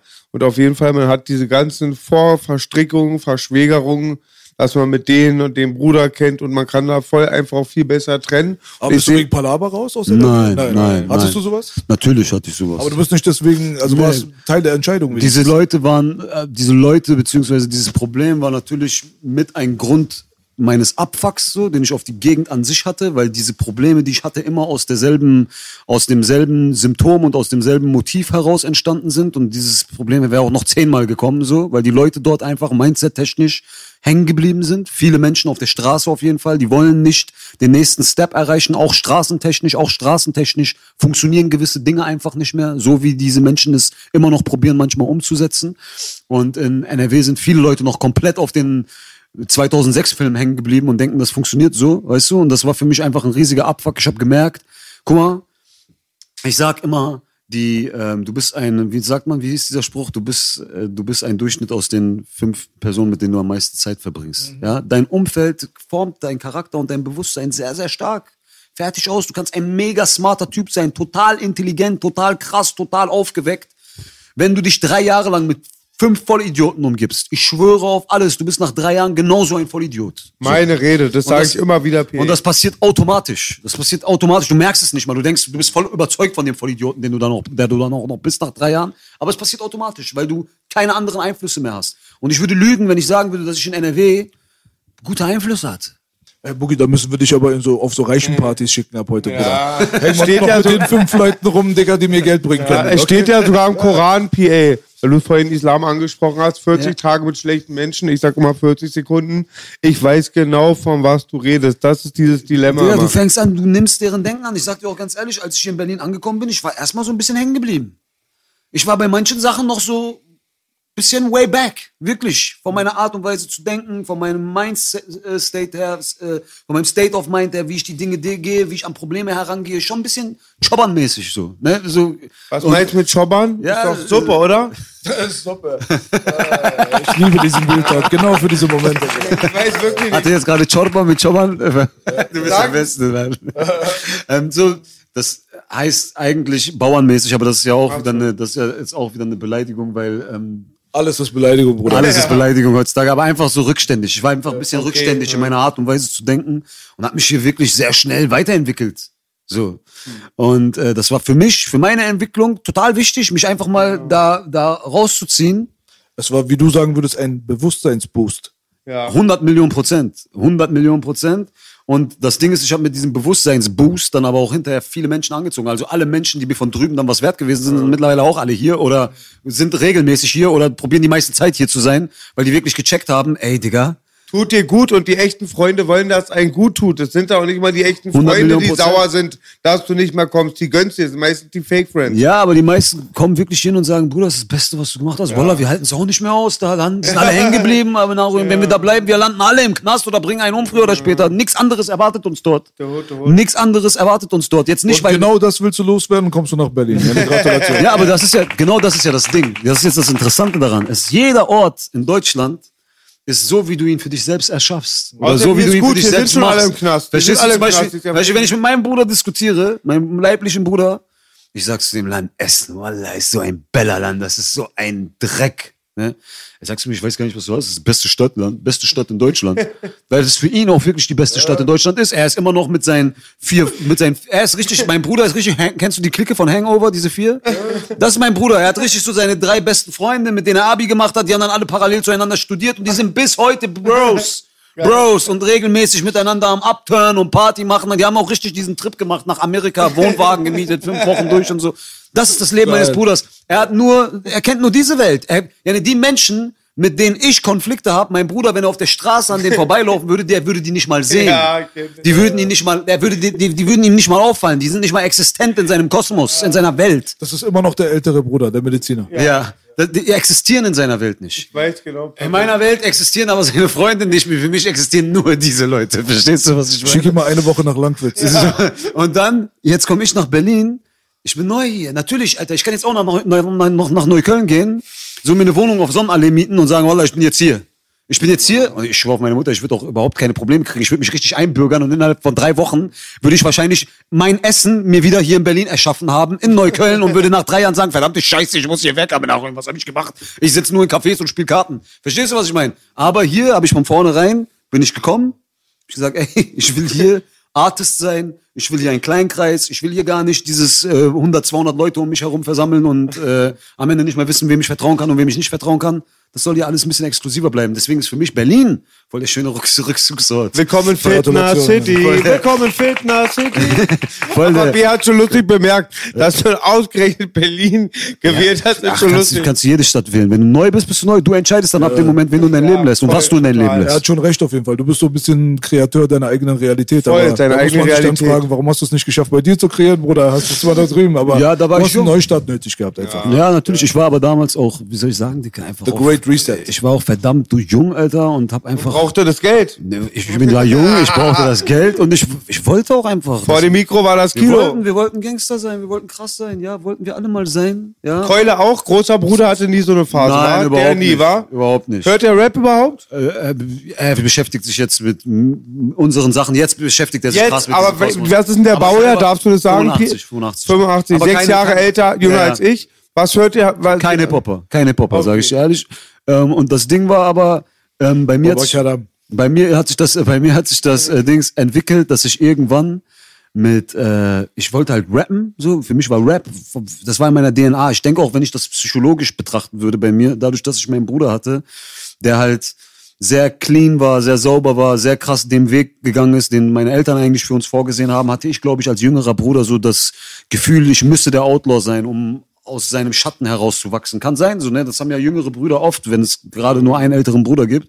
Und deswegen, ich habe mich ganz schnell für andere Sachen interessiert und habe dann auch irgendwie nach der 10., 11. Klasse die Schule abgebrochen, weil ich äh, dachte, ich werde jetzt ein Rapstar mit so einem Independent-Label-Deal bei so einem Label, was selber noch gar kein Geld hat oder wo noch eigentlich gar nichts geht, großartig. Aber hast du dich so als der gefühlt, der sich auch mal geschämt hat? So, ich guck mal zu meinem Bruder, der studiert Medizin und äh, das ist das, was Das, Papa kann, er wollte. das kommt ja jetzt. Ich breche die Schule ab, um Rapstar zu werden und genau in der Zeit ist mein Bruder gerade fertig Wann mit der hast Schule. du abgebrochen, PA? Ich war 12. gerade ähm, elfte, elfte. Elf- also ich war, Abi angefangen, Ich wa? war, hat hab Fachabi angefangen, hatte gerade Real, also mittlere Reife fertig. Und dann dieses Jahr, ich bin gar nicht mehr gegangen. Ich habe gesagt, was für ein Fachabi und so. Für mich war das durch. Für mich war klar, ich mache Mucke. Aber dann, das war genau 2006, 2007 und zu dieser Zeit, ich sagte ehrlich, Digga, das, war, das Ding war tot, das Musik war tot. Und dann habe ich eigentlich, eigentlich, ich habe genau abgebrochen, wo man hätte, ein, wo man hätte eigentlich noch zur Schule gehen können und auch nebenbei noch Musik machen können, weil eh nichts lief so. Und in dieser Zeit, Die Luft war raus. Ne? in dieser Zeit hat mein äh, Bruder angefangen zu studieren und ich war, habe halt angefangen zu dealen, Straße zu studieren, weil ich gemerkt habe, okay, ich habe jetzt hier aufgehört mit Schule. So Rap, es bringt irgendwie kein Geld. Verdammte Scheiße, alle Kanaken mit 20 fahren CL, Alter, ich will auch. So und so, ging's los und natürlich dann bin ich komplett abgeschweift und war in einem ganz anderen Grind drin und so hat sich das entwickelt in meinem Leben und ich habe an das dieses Wort ist mir in meinem Kopf richtig hängen geblieben, der feuchte Männertraum. Ich habe halt an diesen Fall, ich habe an okay. diesen ich habe an diesen feuchten Männertraum ziemlich lange geglaubt, wahrscheinlich noch bis vor ein paar Jahren so. An den glauben ja viele erwachsene gestandene Männer noch bis heute und bei mir ich war halt richtig in diesem Ding. Wir sind jetzt eine Gang, wir schaffen zusammen. So, Casey und ich, wir sind die Rapstars. Ihr werdet alle Gangster, ihr werdet alle euch einen Namen machen und wir ficken dann die ganze Welt zusammen. Aber Das ist ein bisschen äh, leichter gedacht, als es in Wirklichkeit am Ende kommt, weil wenn du erfolgreich wirst mit Rap oder mit etwas Legalem und dann anfängst auch dein Bewusstsein zu erweitern, über dieses Ding, was du lebst, herauszuwachsen, hinauszuwachsen, auch irgendwo deine Ruhe haben willst und die Menschen neben dir parallel dazu genau zu dem Gegenteil werden. Noch weiter in die Illegalität reingehen, richtig in die Unterwelt reinwachsen, zu Unterweltgrößen werden. Blut hinterlassen. Was, was passiert denn dann, Dicker? Du willst irgendwann, hey Bro, eigentlich, ich bin jetzt so weit, ich kann Dings, ich kann mir jetzt hier eine schöne Eigentumswohnung äh, holen, mich ein bisschen zurückziehen, vielleicht die Frau meines Lebens suchen, eine Familie gründen, so. Und diese Leute sind halt im Krieg. Verstehst du? Ihr Leben ist halt Krieg, endet auch im Krieg, ihr Leben. Ich bin der Meinung, dass so ein Leben immer in, also Tod durch Kugel oder Dings oder Knast endet. Selbst bei Pablo Oder Escobar. Drogen, dritter Pablo. Escobar, der war der krasseste, ja, nee, einer der krassesten. Auch ihn, er, auch er wurde umgebracht am Ende. Also wovon, wovon, reden wir? Dann jeder, entweder wenn du, wenn du auf diesem Film bestehst, entweder ziehst du den Film nicht richtig durch und probierst dich so durchzumogeln mit halben Eiern, aber wenn du auf volle Ko- Kanne gehst, so, dann stirbst du oder du landest lange im Knast oder Schon du endest hier. 100 Prozent. Und äh, das verträgt sich nicht, das beißt sich irgendwann, Dicker, weil du, weil, wofür mache ich denn Rap? Ich mach doch nicht Rap, um äh, Dings, weiß nicht, Gangster zu sein. In Ich mach- Scheiße reinzukommen, ja, will raus. Ich, ich mache ja die, ja genau, ich mache Rap, um, mein, um mich, um mich an meinem Erfolg irgendwo lebenstechnisch, lebensstandardtechnisch zu bereichern, rauszukommen, auf die nächste Stufe zu kommen, vielleicht irgendwann andere Sachen machen zu können und irgendwann, ja, irgendwann, man sagt ja so schön, du kriegst, du kriegst den Jungen von der Straße, aber nie die Straße aus dir, dieses, dieses Mindset, dieses Gedanke, dieses, dass dir unwohl wird, wenn die Bullen an dir vorbeifahren und so, das wirst du wahrscheinlich nie wegkriegen. Und das ist so dieser, dieser Ursprung, dass du von der Straße kommst, dass du diese, dass du diese kriminelle Energie irgendwo immer in dir hast. Aber Alter, je weiter du in deinem Leben kommst, desto weniger musst du irgend, hast du auch irgendwann mit diesem Scheiß zu tun. Und irgendwann ist es vielleicht so weit, dass du gar nichts mehr damit zu tun hast. Dass du wirklich gar keinen Bezug mehr dazu hast, dass du keine Verbindung mehr dazu hast. Und ich finde das auch nicht schlimm, wenn das passiert. Und ich habe halt das Gefühl, dass viele Rapper denken, das ist dann wieder dieses Bewusstsein-Ego-Ding oder wie siehst du dich selber, wie reflektiert bist du mit dir selber. Viele Rapper denken, ey, wenn ich das jetzt mache oder wenn ich da irgendwie nicht mehr Straße bin oder nicht gewisse, gewisse ähm, Klischees bediene, so, das geht mir voll an mein Image oder an meine Substanz oder an sonst was. Es gibt ja auch viele Gangster-Rapper, die richtig das Image Gangster-Rapper pflegen. Das sage ich jetzt ohne Namen zu erwähnen, weil ich kann mir vorstellen, dass es direkt als Front aufgenommen wird, was es absolut nicht sein soll, aber von dem man weiß, dass sie mittlerweile sehr zurückgezogen, idyllisch und ruhig leben. So. Warum lässt du diese Entwicklung, die du in deinem Leben hattest, nicht auch ein bisschen in der Öffentlichkeit stattfinden? Weil du bist doch die ganze Zeit in einem Konflikt, Alter. Du lebst eigentlich schon in einem Haus, in so einer idyllischen Vorstadt so und lebst voll das Family Life, aber nach außen bist du immer noch voll der Rowdy. Das bedeutet, du wirst langsam echt zu einer Kunstfigur. Du warst am Anfang real, jetzt wirst du zu einer Kunstfigur. Warum? Weil dieses Reale von dir am Anfang, das existiert nicht mehr, Dicker. Du bist nicht mehr rough auf der Straße. Du bist jetzt zu Hause, Dicker. Du bringst abends deine Kinder ins Bett. Ja, der, ist, der ist ja sowieso höchstens 10%. 90% waren immer Kunstfiguren. Ja.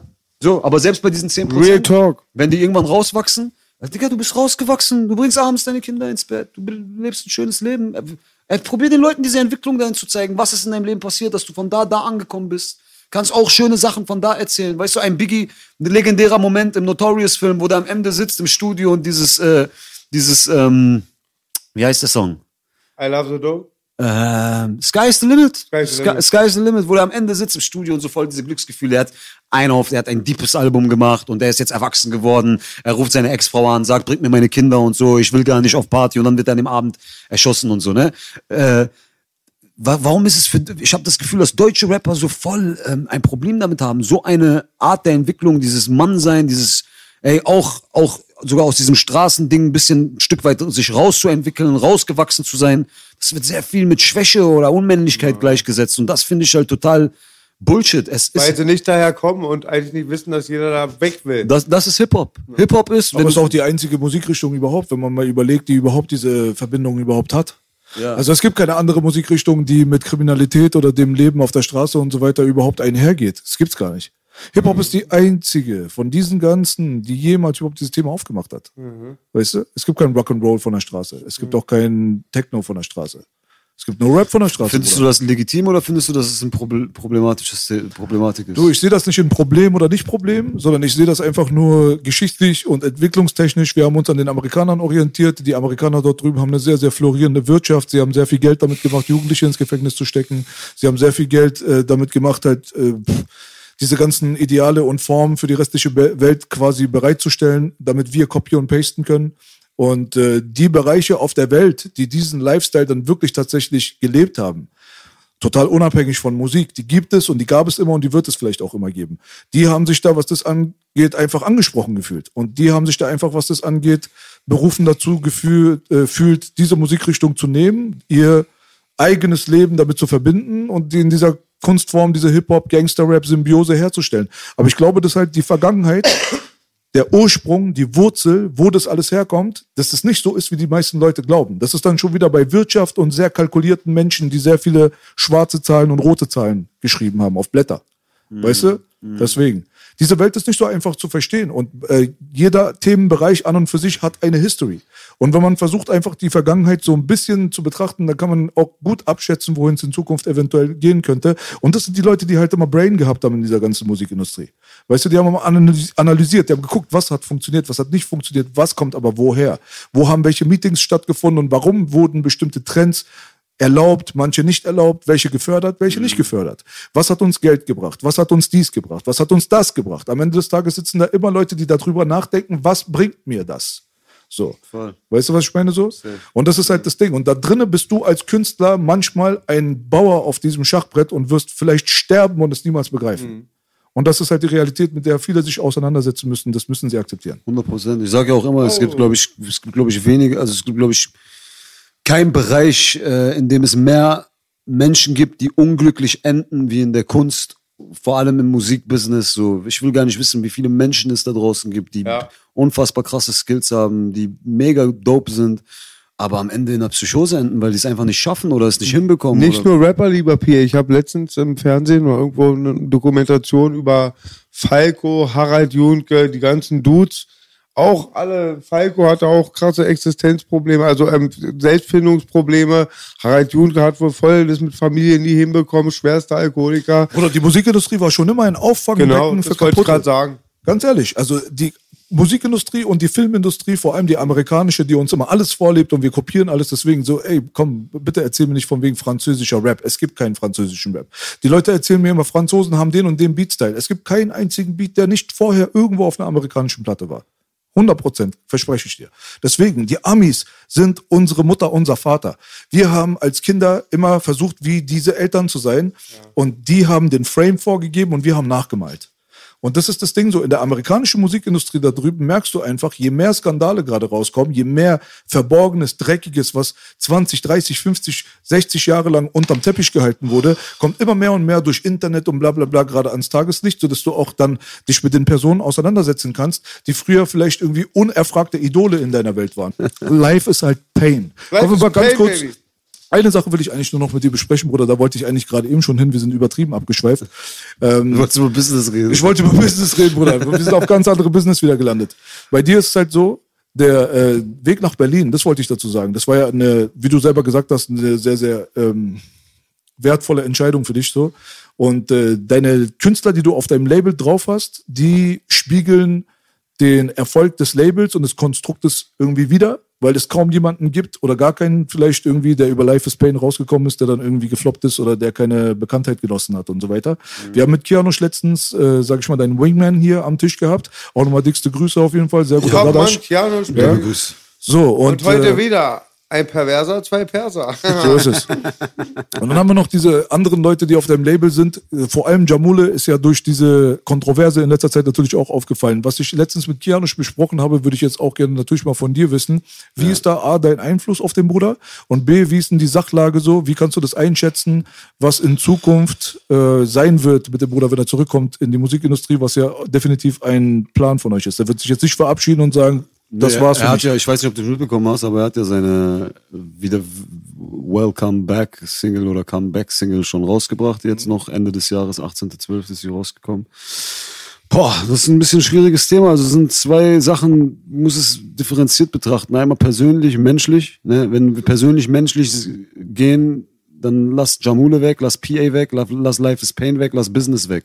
Wenn ein Freund von mir Scheiße redet irgendwo, ja, dumme Scheiße, rassistische Scheiße, sexistische Scheiße, was auch immer, wenn er Scheiße redet irgendwo, dann du dich den nicht direkt. Wenn ich jetzt sagen würde, dass ich das mache, dann wäre ich ein Heuchler, Dicker. Es gibt keinen, also wer das auch macht, ist in meinen Augen voll der Hund. Also dein Freund, mit dem du gestern noch gegessen, geschlafen und keine Ahnung, was alles gemacht hast, äh, der sagt jetzt etwas Dummes oder auch etwas total politisch Unkorrektes, so, und dann wirfst du den weg oder was. Das passiert doch in der Realität nicht. So, selbst bei deinem Freund, du setzt dich hin und sagst zu dem, Alter, warum redest du so einen Scheiß, so, ne? Was, was ist los? Du probierst zu verstehen, redet einfach Scheiße aus Unwissenheit heraus oder gibt es da irgendein tiefgreifendes Problem, was er in sich hat? So, wenn, er, wenn du merkst, er hat ein tiefgreifendes Problem in sich, dann kannst du für dich selber entscheiden, ob du es noch mit dir selbst vereinbaren kannst, ob du mit dieser Person cool bist oder nicht. Wenn du merkst, er hat einfach Scheiße geredet, dann probierst du ihn zu educaten, mit ihm zu reden, ein bisschen mit ihm zu quatschen und ihn dahin zu bringen, dass er mindset technisch versteht, warum er Scheiße geredet hat und diese Scheiße nicht mehr redet. Das ist einmal erstmal das persönliche, menschliche Ding. So.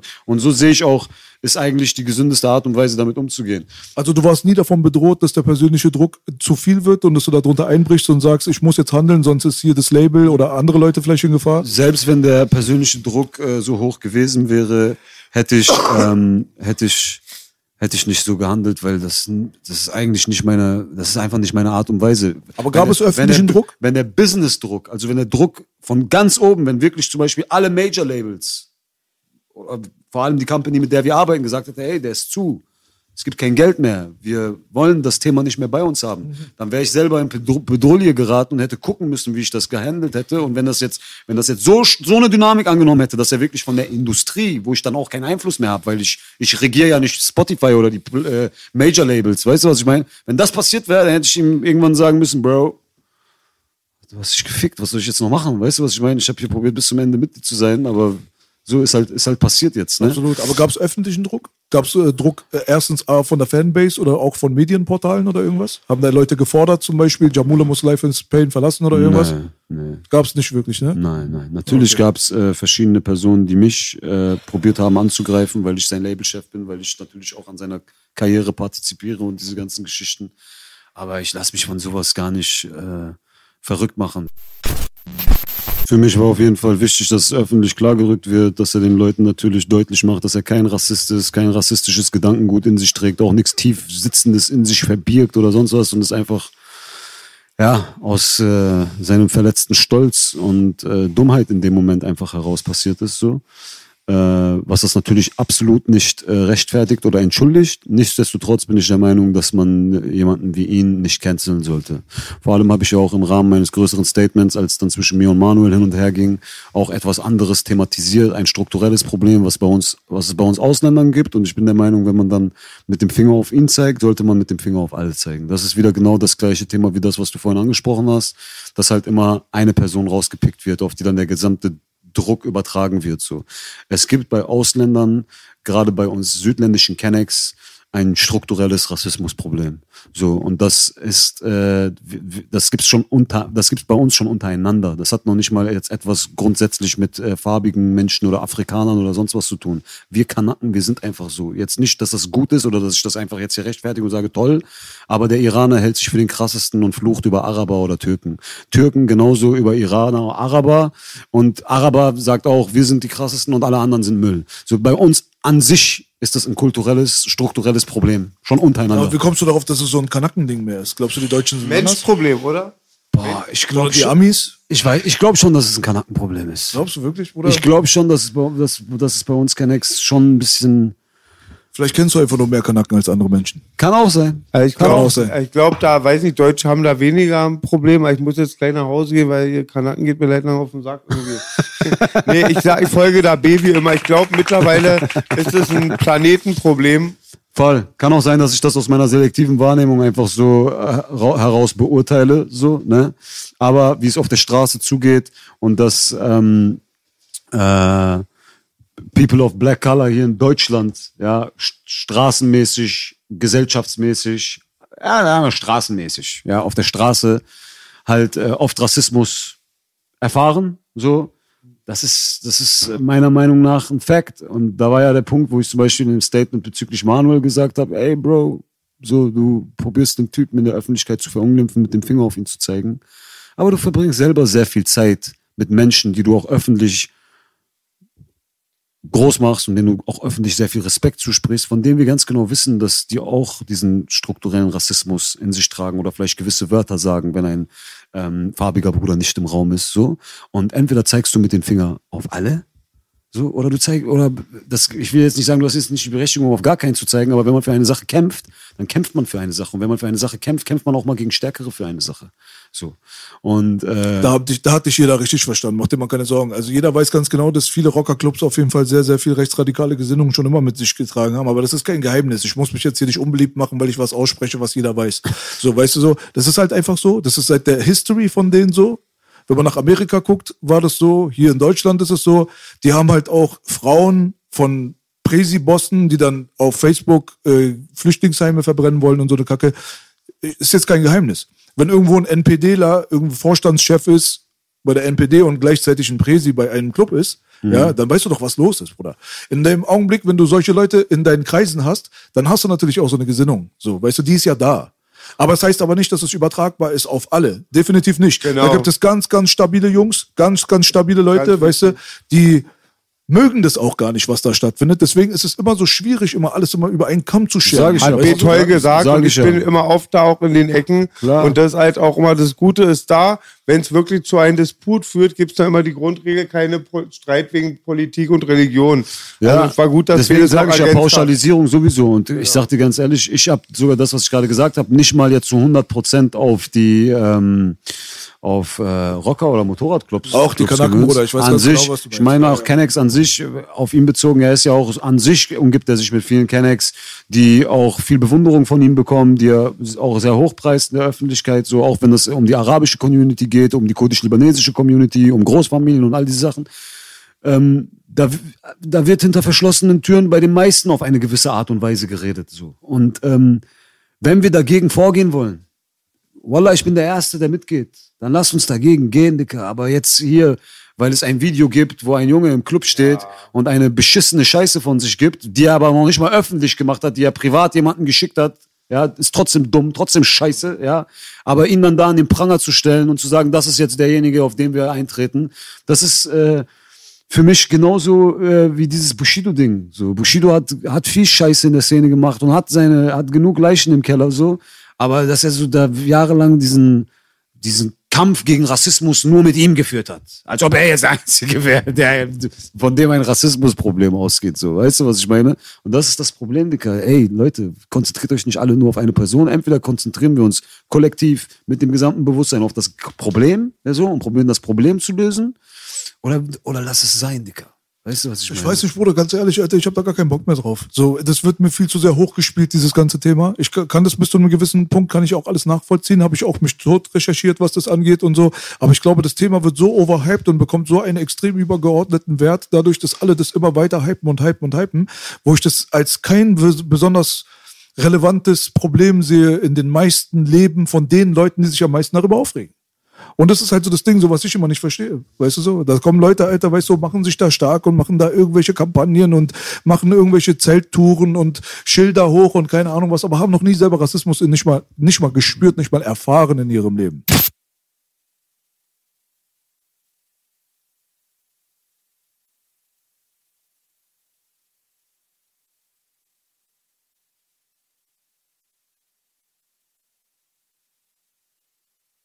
Es war wahnsinnig. Ich muss auch noch mal ergänzen. Wer hat wieder so tolles beschrieben. Es geht genauso. So war es bei mir auch.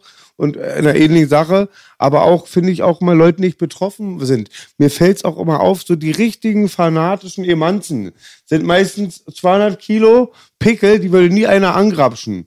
Ja, ist mir auch aufgefallen. Wollte ich mal preisgeben. Alles rasiert hier, Alter. Kennt dich hier nicht Wir werden hier eng, Alter. Ey, runter. Aber weißt du, was das Ding ist? Und das wollte ich dazu zu dem Thema auch noch anführen. Dann können wir auch, wir sind echt ein sehr wilden Thema heute. Und wir wollen immer wieder zu so seriösen Hip-Hop-Themen zurück und kommen dann wieder ins Extreme. Lass, lass uns über mein Wendler-Feature reden beim aber, was ich, aber was ich dazu einmal sagen wollte, ist, da fängt ja schon die Diskussion an. Und es gibt ja eine Diskussion darüber, ob ich als Kenneck sagen, und, und ich sage das als neutral jetzt, ne? ich gehe jetzt raus aus meiner Subjektivität und ich weiß, was das Problem ist. Darf ich als Kenneck überhaupt sagen, dass ich ein Rassismusproblem erfahren habe?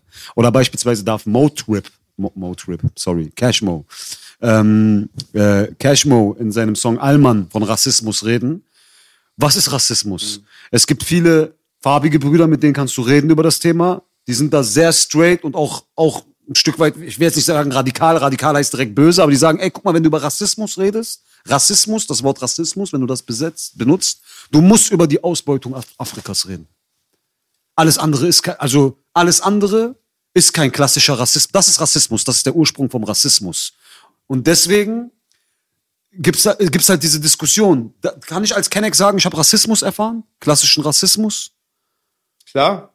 Ich weiß nicht, wie Jeder deine Mensch Vergangenheit war, aber Natürlich, Dicker, natürlich. Ich war mit, ich war auf einer Schule in der Grundschule, ich war der Einzige, der schwarze Haare hatte, da ging der Rassismus schon los. Verstehst du, was ich meine? na dann Gratulation. So, weil ich einfach an diesen Tisch wollte, an diesen Sechsertisch, wo nur drei deutsche, hübsche kleine Mädels mit drei deutschen coolen Typen saßen und ich an diesem verdammten Tisch nichts verloren habe. Ich, Ja. ich saß hinten. Kartoffeln gibt dich nicht mit denen ab. Ich saß, ich saß, ich saß hinten mit den zwei anderen Kanaken. So. Und äh, natürlich, aber ist das jetzt dieser schlimme Rassismus? Gibt es verschiedene Stufen von Rassismus? Gibt es den Endstufen-Rassismus, Bruder, es über geht- den wir nicht reden können, es- weil wir ihn nicht erfahren haben? Es Ich weiß geht, es es nicht. geht einfach nur darum, ob du anderen Leuten was antust, ob äh, bewusst oder unbewusst in dem Augenblick, weißt du, das kann man danach dann diskutieren. Aber in dem Augenblick, weißt du, wenn, sie, wenn ich jetzt äh, sitze und sage, zum Beispiel mein Kartoffelkumpel Boogie und der lacht jetzt mit mir, aber wenn er Probleme hat auf der Straße, dann springe ich mit meiner Axt aus dem dritten Stock für ihn runter. Was hat's dich zu interessieren, wie ich ihn nenne, du Bastard? Toll, toll gesagt. Das ist das, was, was mich nicht, was nicht in meinen Kopf reingeht, Digga. Die wollen uns verbieten, zu reden und zu machen und zu tun und so weiter, als wenn das Wort wichtig geworden ist. Das Wort kommt vom Gedanken und bildet eine Intention und dann kommt die Handlung. Wenn du keine schlimmen Handlungen hast, wo du niemanden schadest oder keine Ahnung was, wer bist du, dass du mir da, dazwischen labern willst, was ich sage und was ich nicht sage, Bruder? Ich achte schon als erwachsener Mann selber darauf. Ich bin kein Baby. Ich gehe nicht auf die Straße und sage die ganze Zeit, hier sind die ganzen N-Wort, Punkt, Punkt. Und so. Aber ich gehe nicht auf die Straße und beleidige irgendeine Gruppe. Und wenn ich das in meinem Herzen auch nicht drinne habe, dass ich Leute voneinander getrennt betrachte, wenn dort ein Haus brennt, da ist ein Schwarzer drin, renne ich nicht rein. Aber wenn mein weißer Kumpel da drin ist, dann renne ich rein. Wenn du so ein Mensch bist, dann hast du für dich sowieso eine Entscheidung getroffen. Das wird sich in deinem Charakter kristallisieren, in deine Taten, in deine Handlungen. Und dann wirst du schon den ein oder anderen Check und die Konfrontation in deinem Leben bekommen, wenn du in solchen äh, äh, Arealen groß geworden bist. Aber heutzutage geht das mir zu weit. Sie wollen aus jeder Scheiße wollen sie ein Problem machen, Bruder. Find und das Fehler. Einzige, was, wo, wo das immer hinführt, ist, dass Motherfuckers vergessen, Alter, was die echten Probleme sind.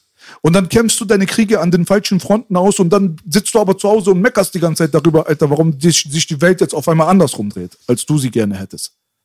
Real Talk, Baby. Deine Energie hast du in die falsche Kacke rein investiert, Bruder. Wenn du so energisch, Alter, dafür kämpfen würdest, wirklich, dass es wirklich den Leuten hier besser geht, aber darum geht's den meisten Leuten nicht. Die wollen einfach sich selbst im Spiegel gefallen. Genau. Sie wollen zu einer Mission gehören und zu einer Partei gehören, die am besten nicht geächtet und die nicht kritisiert wird. Und dann hast du dein safes Leben. Dann bist du mit dir selber, mit deiner Unzufriedenheit und so weiter. Die musst du aber irgendwo nach außen dann natürlich dann auch kompensieren. Und dann suchst du dir eine Gruppe und dann findest du einen Feind und dann wirst du den schon bekämpfen.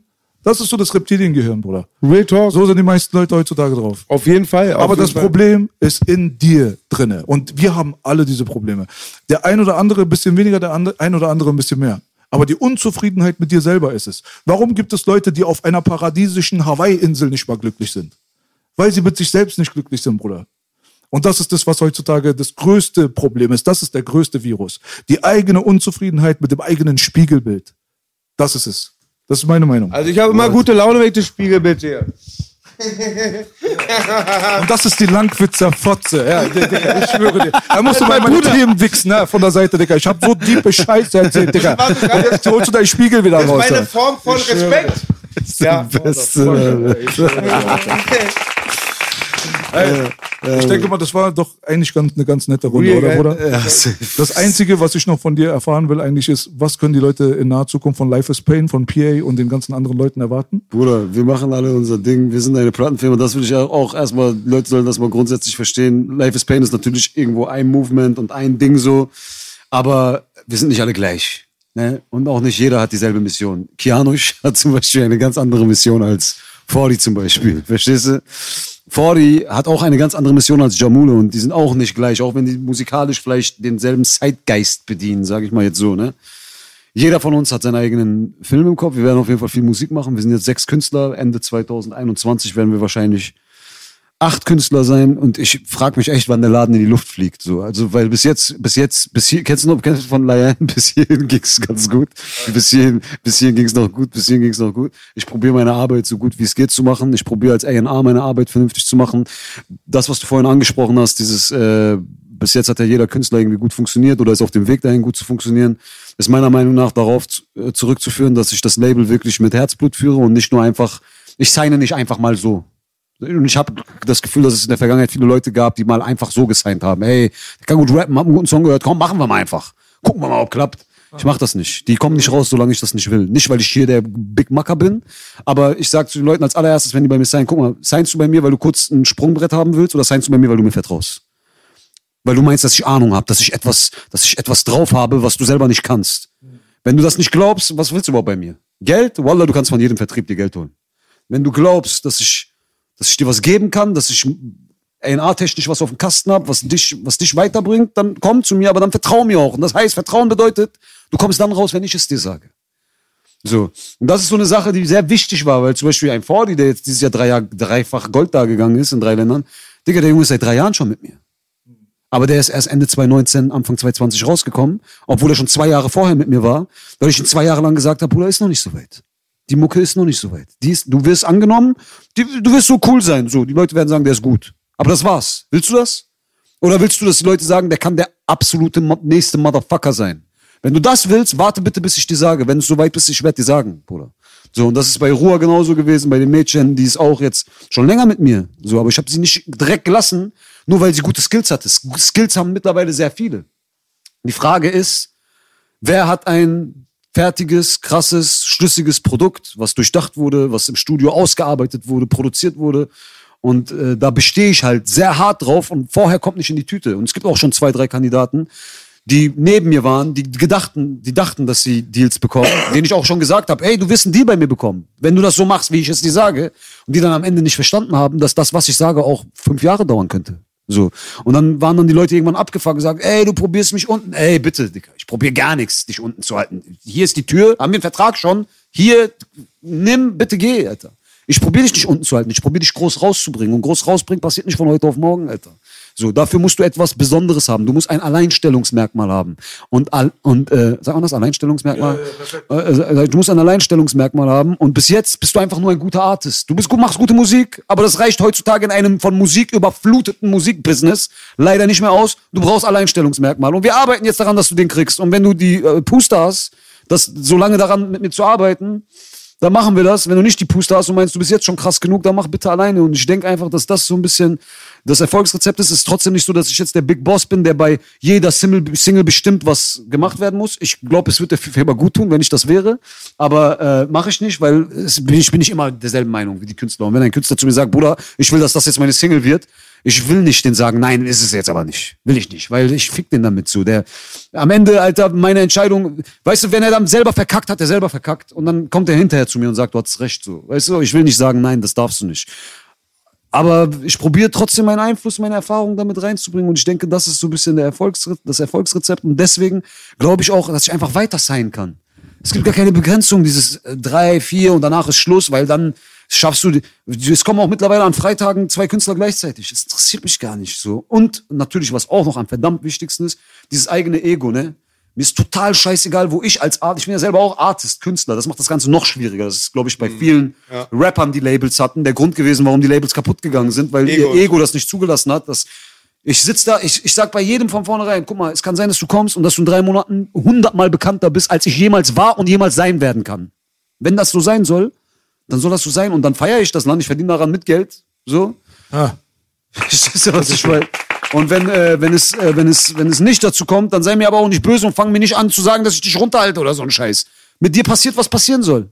Ja? Und Jamul ist zum Beispiel kommen, ein unbeschriebenes Blatt, fresher Typ, hübscher Junge, passt perfekt in diese Zeit rein. Zurzeit, wir leben in einer Zeit, wo Newcomer an sich viel krasser angenommen werden als Leute, die schon eine History haben. So, das war früher anders. Komisch, ne? Jetzt richtig. Ist krass, aber es ist so Ja. heutzutage. Und äh, ich, ich brauche mich ja nicht zu verarschen. Er hat innerhalb von einem, anderthalb Jahren artist-technisch ein Standing erreicht von seinen Zahlen her. Äh, was ich jetzt vielleicht einmal mit Crossover, wo ich richtig massentaugliche Musik mit Kianosch gemacht habe, haben wir mal solche Zahlen abgeholt. Die sind für ihn schon seit der ersten Sekunde Standard gewesen, diese Zahlen. So, und das ist ich freue mich darüber, Alter. Als ob ich mich darüber aufrege, dass mein eigener Künstler äh, fickt. Verstehst du, was ich meine? Oder 40 ist jetzt Gold gegangen in drei Ländern mit einer Solo-Single. Ich bin noch nie mit einer Solo-Single in drei Ländern Gold gegangen. Oder der hat äh, Nur aus Neugier, Österreich, Schweiz und was noch? Deutschland. Deutschland. Der- er ist, äh, er ist, Weißer Rauch hat 60 Millionen Streams jetzt. Ich habe nicht einen Song, der 60 Millionen Streams hat. Nicht einen Song. Ich gönn den Jungen das, Alter. Das ist mein Bruder dann. Der hat mir vertraut, Alter. Und ich, der, das Vertrauen zahlt sich aus, Alter. Der, was, was, was für ein Gift musst du in deinem Herzen haben, wenn du, äh, wenn du das nicht erträgst? Beziehungsweise scheiß drauf, ich will das auch gar nicht so verteufeln. Wenn du das hast, es gibt Menschen, die sagen, ey, ich bin Eigenbrötler. Ich bin, ich bin bei so Sachen egoman. Ich bin so auf meinen eigenen Film, was das angeht. Und ich kann das nicht, ja. Das ist kein Problem, aber gründe kein Label an. Lass die Leute in Ruhe, übernimm nicht die Verantwortung für die Leute oder für ihre Träume oder für ihre Wege, wenn du die nur wie deine Soldiers oder deine, deine Army so und du bist der vorne der Captain. Lass mal diese Filme an. Lass mal diese Filme. Das ist so wie die hübschen Mädchen, die sich eine Fette immer daneben hinstellen, Ja. damit sie noch schöner aussehen. Ja. Ah, Taktik. Gute Taktik. Ja, Baby, hast du gut gemacht. ja, das ist voll wack. Kann man auf jeden Fall alles nachvollziehen, Bruder. Ganz ehrlich, ein wichtiger Punkt, den du gerade gesagt hast, auch, muss ich äh, alle drei Daumen hoch geben, würde Langwitz sagen. Das ist halt so, jeder kann rappen heutzutage. Weißt du, in der Grundschule gibt's Rapper. Und auch ziemlich stabile Rapper. Gibt's in der Grundschule. ja. Ist okay, der Bruder ist zwölf, er macht sein Ding, einmal sitzen geblieben, halal. Aber trotzdem, was macht dich so besonders, Bruder? Was kannst du nur transportieren? Weißt du, was ich meine? Weil diese Zeiten von ähm, Spotify-Playlists, sich einkaufen und äh, 60, 60 Mal denselben Song hören an einem Tag und so weiter. Ja, da leben wir jetzt gerade, ja. Alles wird vorbeigehen. Ja. Alles wird vorbeigehen. Und am Ende Ich des finde, das geht Tages. auch gerade schon vorbei. Am Ende des Tages, Bruder, was wir letztes Mal schon gehabt haben, da weiß ich sowieso, dass du meine Meinung teilst. Hast du auch bei Davut gesagt. Emotionen. Emotionen werden immer der Transporteur sein, was diese Musikscheiße hier angeht. Ja, die Industrie hat einen Chokehold gerade, was die Artist-Sache angeht, was die Kunst angeht, wird sie leider so, was das angeht, so gerade so in so einem Würgegriff gehalten. Das ist schon richtig. Aber die Kunst wird gewinnen am Ende. Gegen den Bürger. Das wird immer so sein. Und deswegen ist das, was ich vielen Leuten immer wieder sage, die sagen, darf ich dir Songs schicken? Sag ich, hör mir das an, gerne. Ist gar kein Problem, Bruder. Aber wenn ich dir sage, du kannst rappen, heißt das noch nichts. Weißt du, was ich meine so? Das ist halt das, was die Leute da draußen, glaube ich, es sollte, es wäre gut, wenn sich öfters von Leuten wie dir, die erfolgreich sind, die mit beiden Beinen in diesem Business stehen, die andere Leute erfolgreich gemacht haben, zu denen man auch hochguckt, denn zu einem Streetworker von der Straße, der früher ein Gangster war, da hörst du zu als Kind, aber nicht zu Hans-Peter, der einfach irgendwie so eine Security-Jacke anhat. Leute wie du, die müssen kommen, die müssen sagen, pass auf, Bro, Rappen an und für sich reicht nicht mehr heutzutage. Ja? Mach was. Mach was Besonderes. Mach Freddie Mercury stolz. Mach Michael Jackson und Prince stolz. Verstehst du, was ich meine? Mach die Leute stolz, die Artists waren. Bring die Kunst wieder zurück in diesen Bitch-Move, der sich jetzt gerade Deutschrap nennt. Ja, 100 Prozent. Das war schon ein Zitat. Das nehme ich als mein Intro fürs Burn Cry fürs Matthias Kreimer. Das war wirklich sehr, sehr stark. Und kein, wirklich kein Hate an äh, die deutschen Rapper da draußen. Es gibt sehr, sehr viel Gutes. Sehr, sehr viel Gutes. Ich sage gar nichts dagegen. Ich bin nicht so derjenige, der sagt immer, früher war alles besser. Ich habe mir früher 1995 eine CD geklaut und habe drei Songs davon gepumpt. Das war mein Alltag. Ich habe auf Albumlänge gibt es vielleicht drei Alben, die, die, die ich dir aus den 90s äh, aufzählen kann, die ich durchgepumpt habe. Bruder, es ist nicht so, dass alles früher immer geil war und heute ist alles kacke. Das stimmt überhaupt gar nicht. Aber es kommt halt am Freitag, kommen halt gefühlte sechs Millionen Songs raus. Das ist es, was halt der Unterschied ist.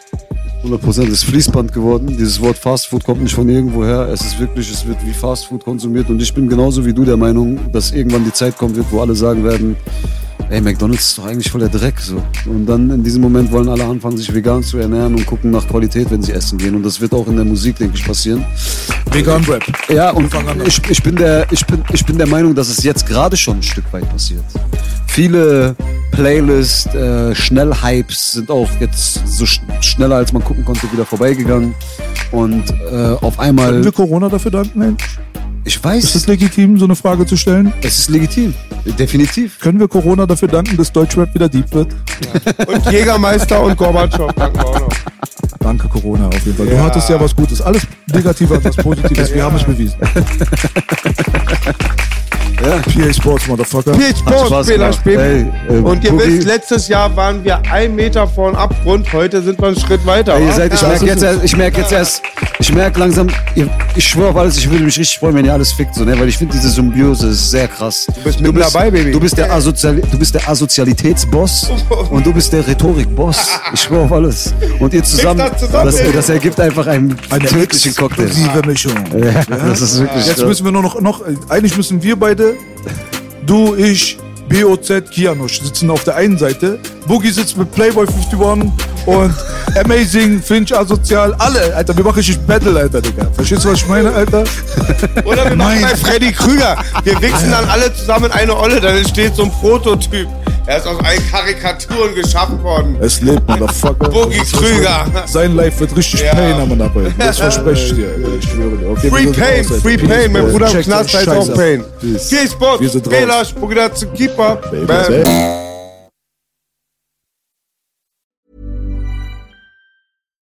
Here's a cool fact a crocodile can't stick out its tongue. Another cool fact you can get short term health insurance for a month or just under a year in some states.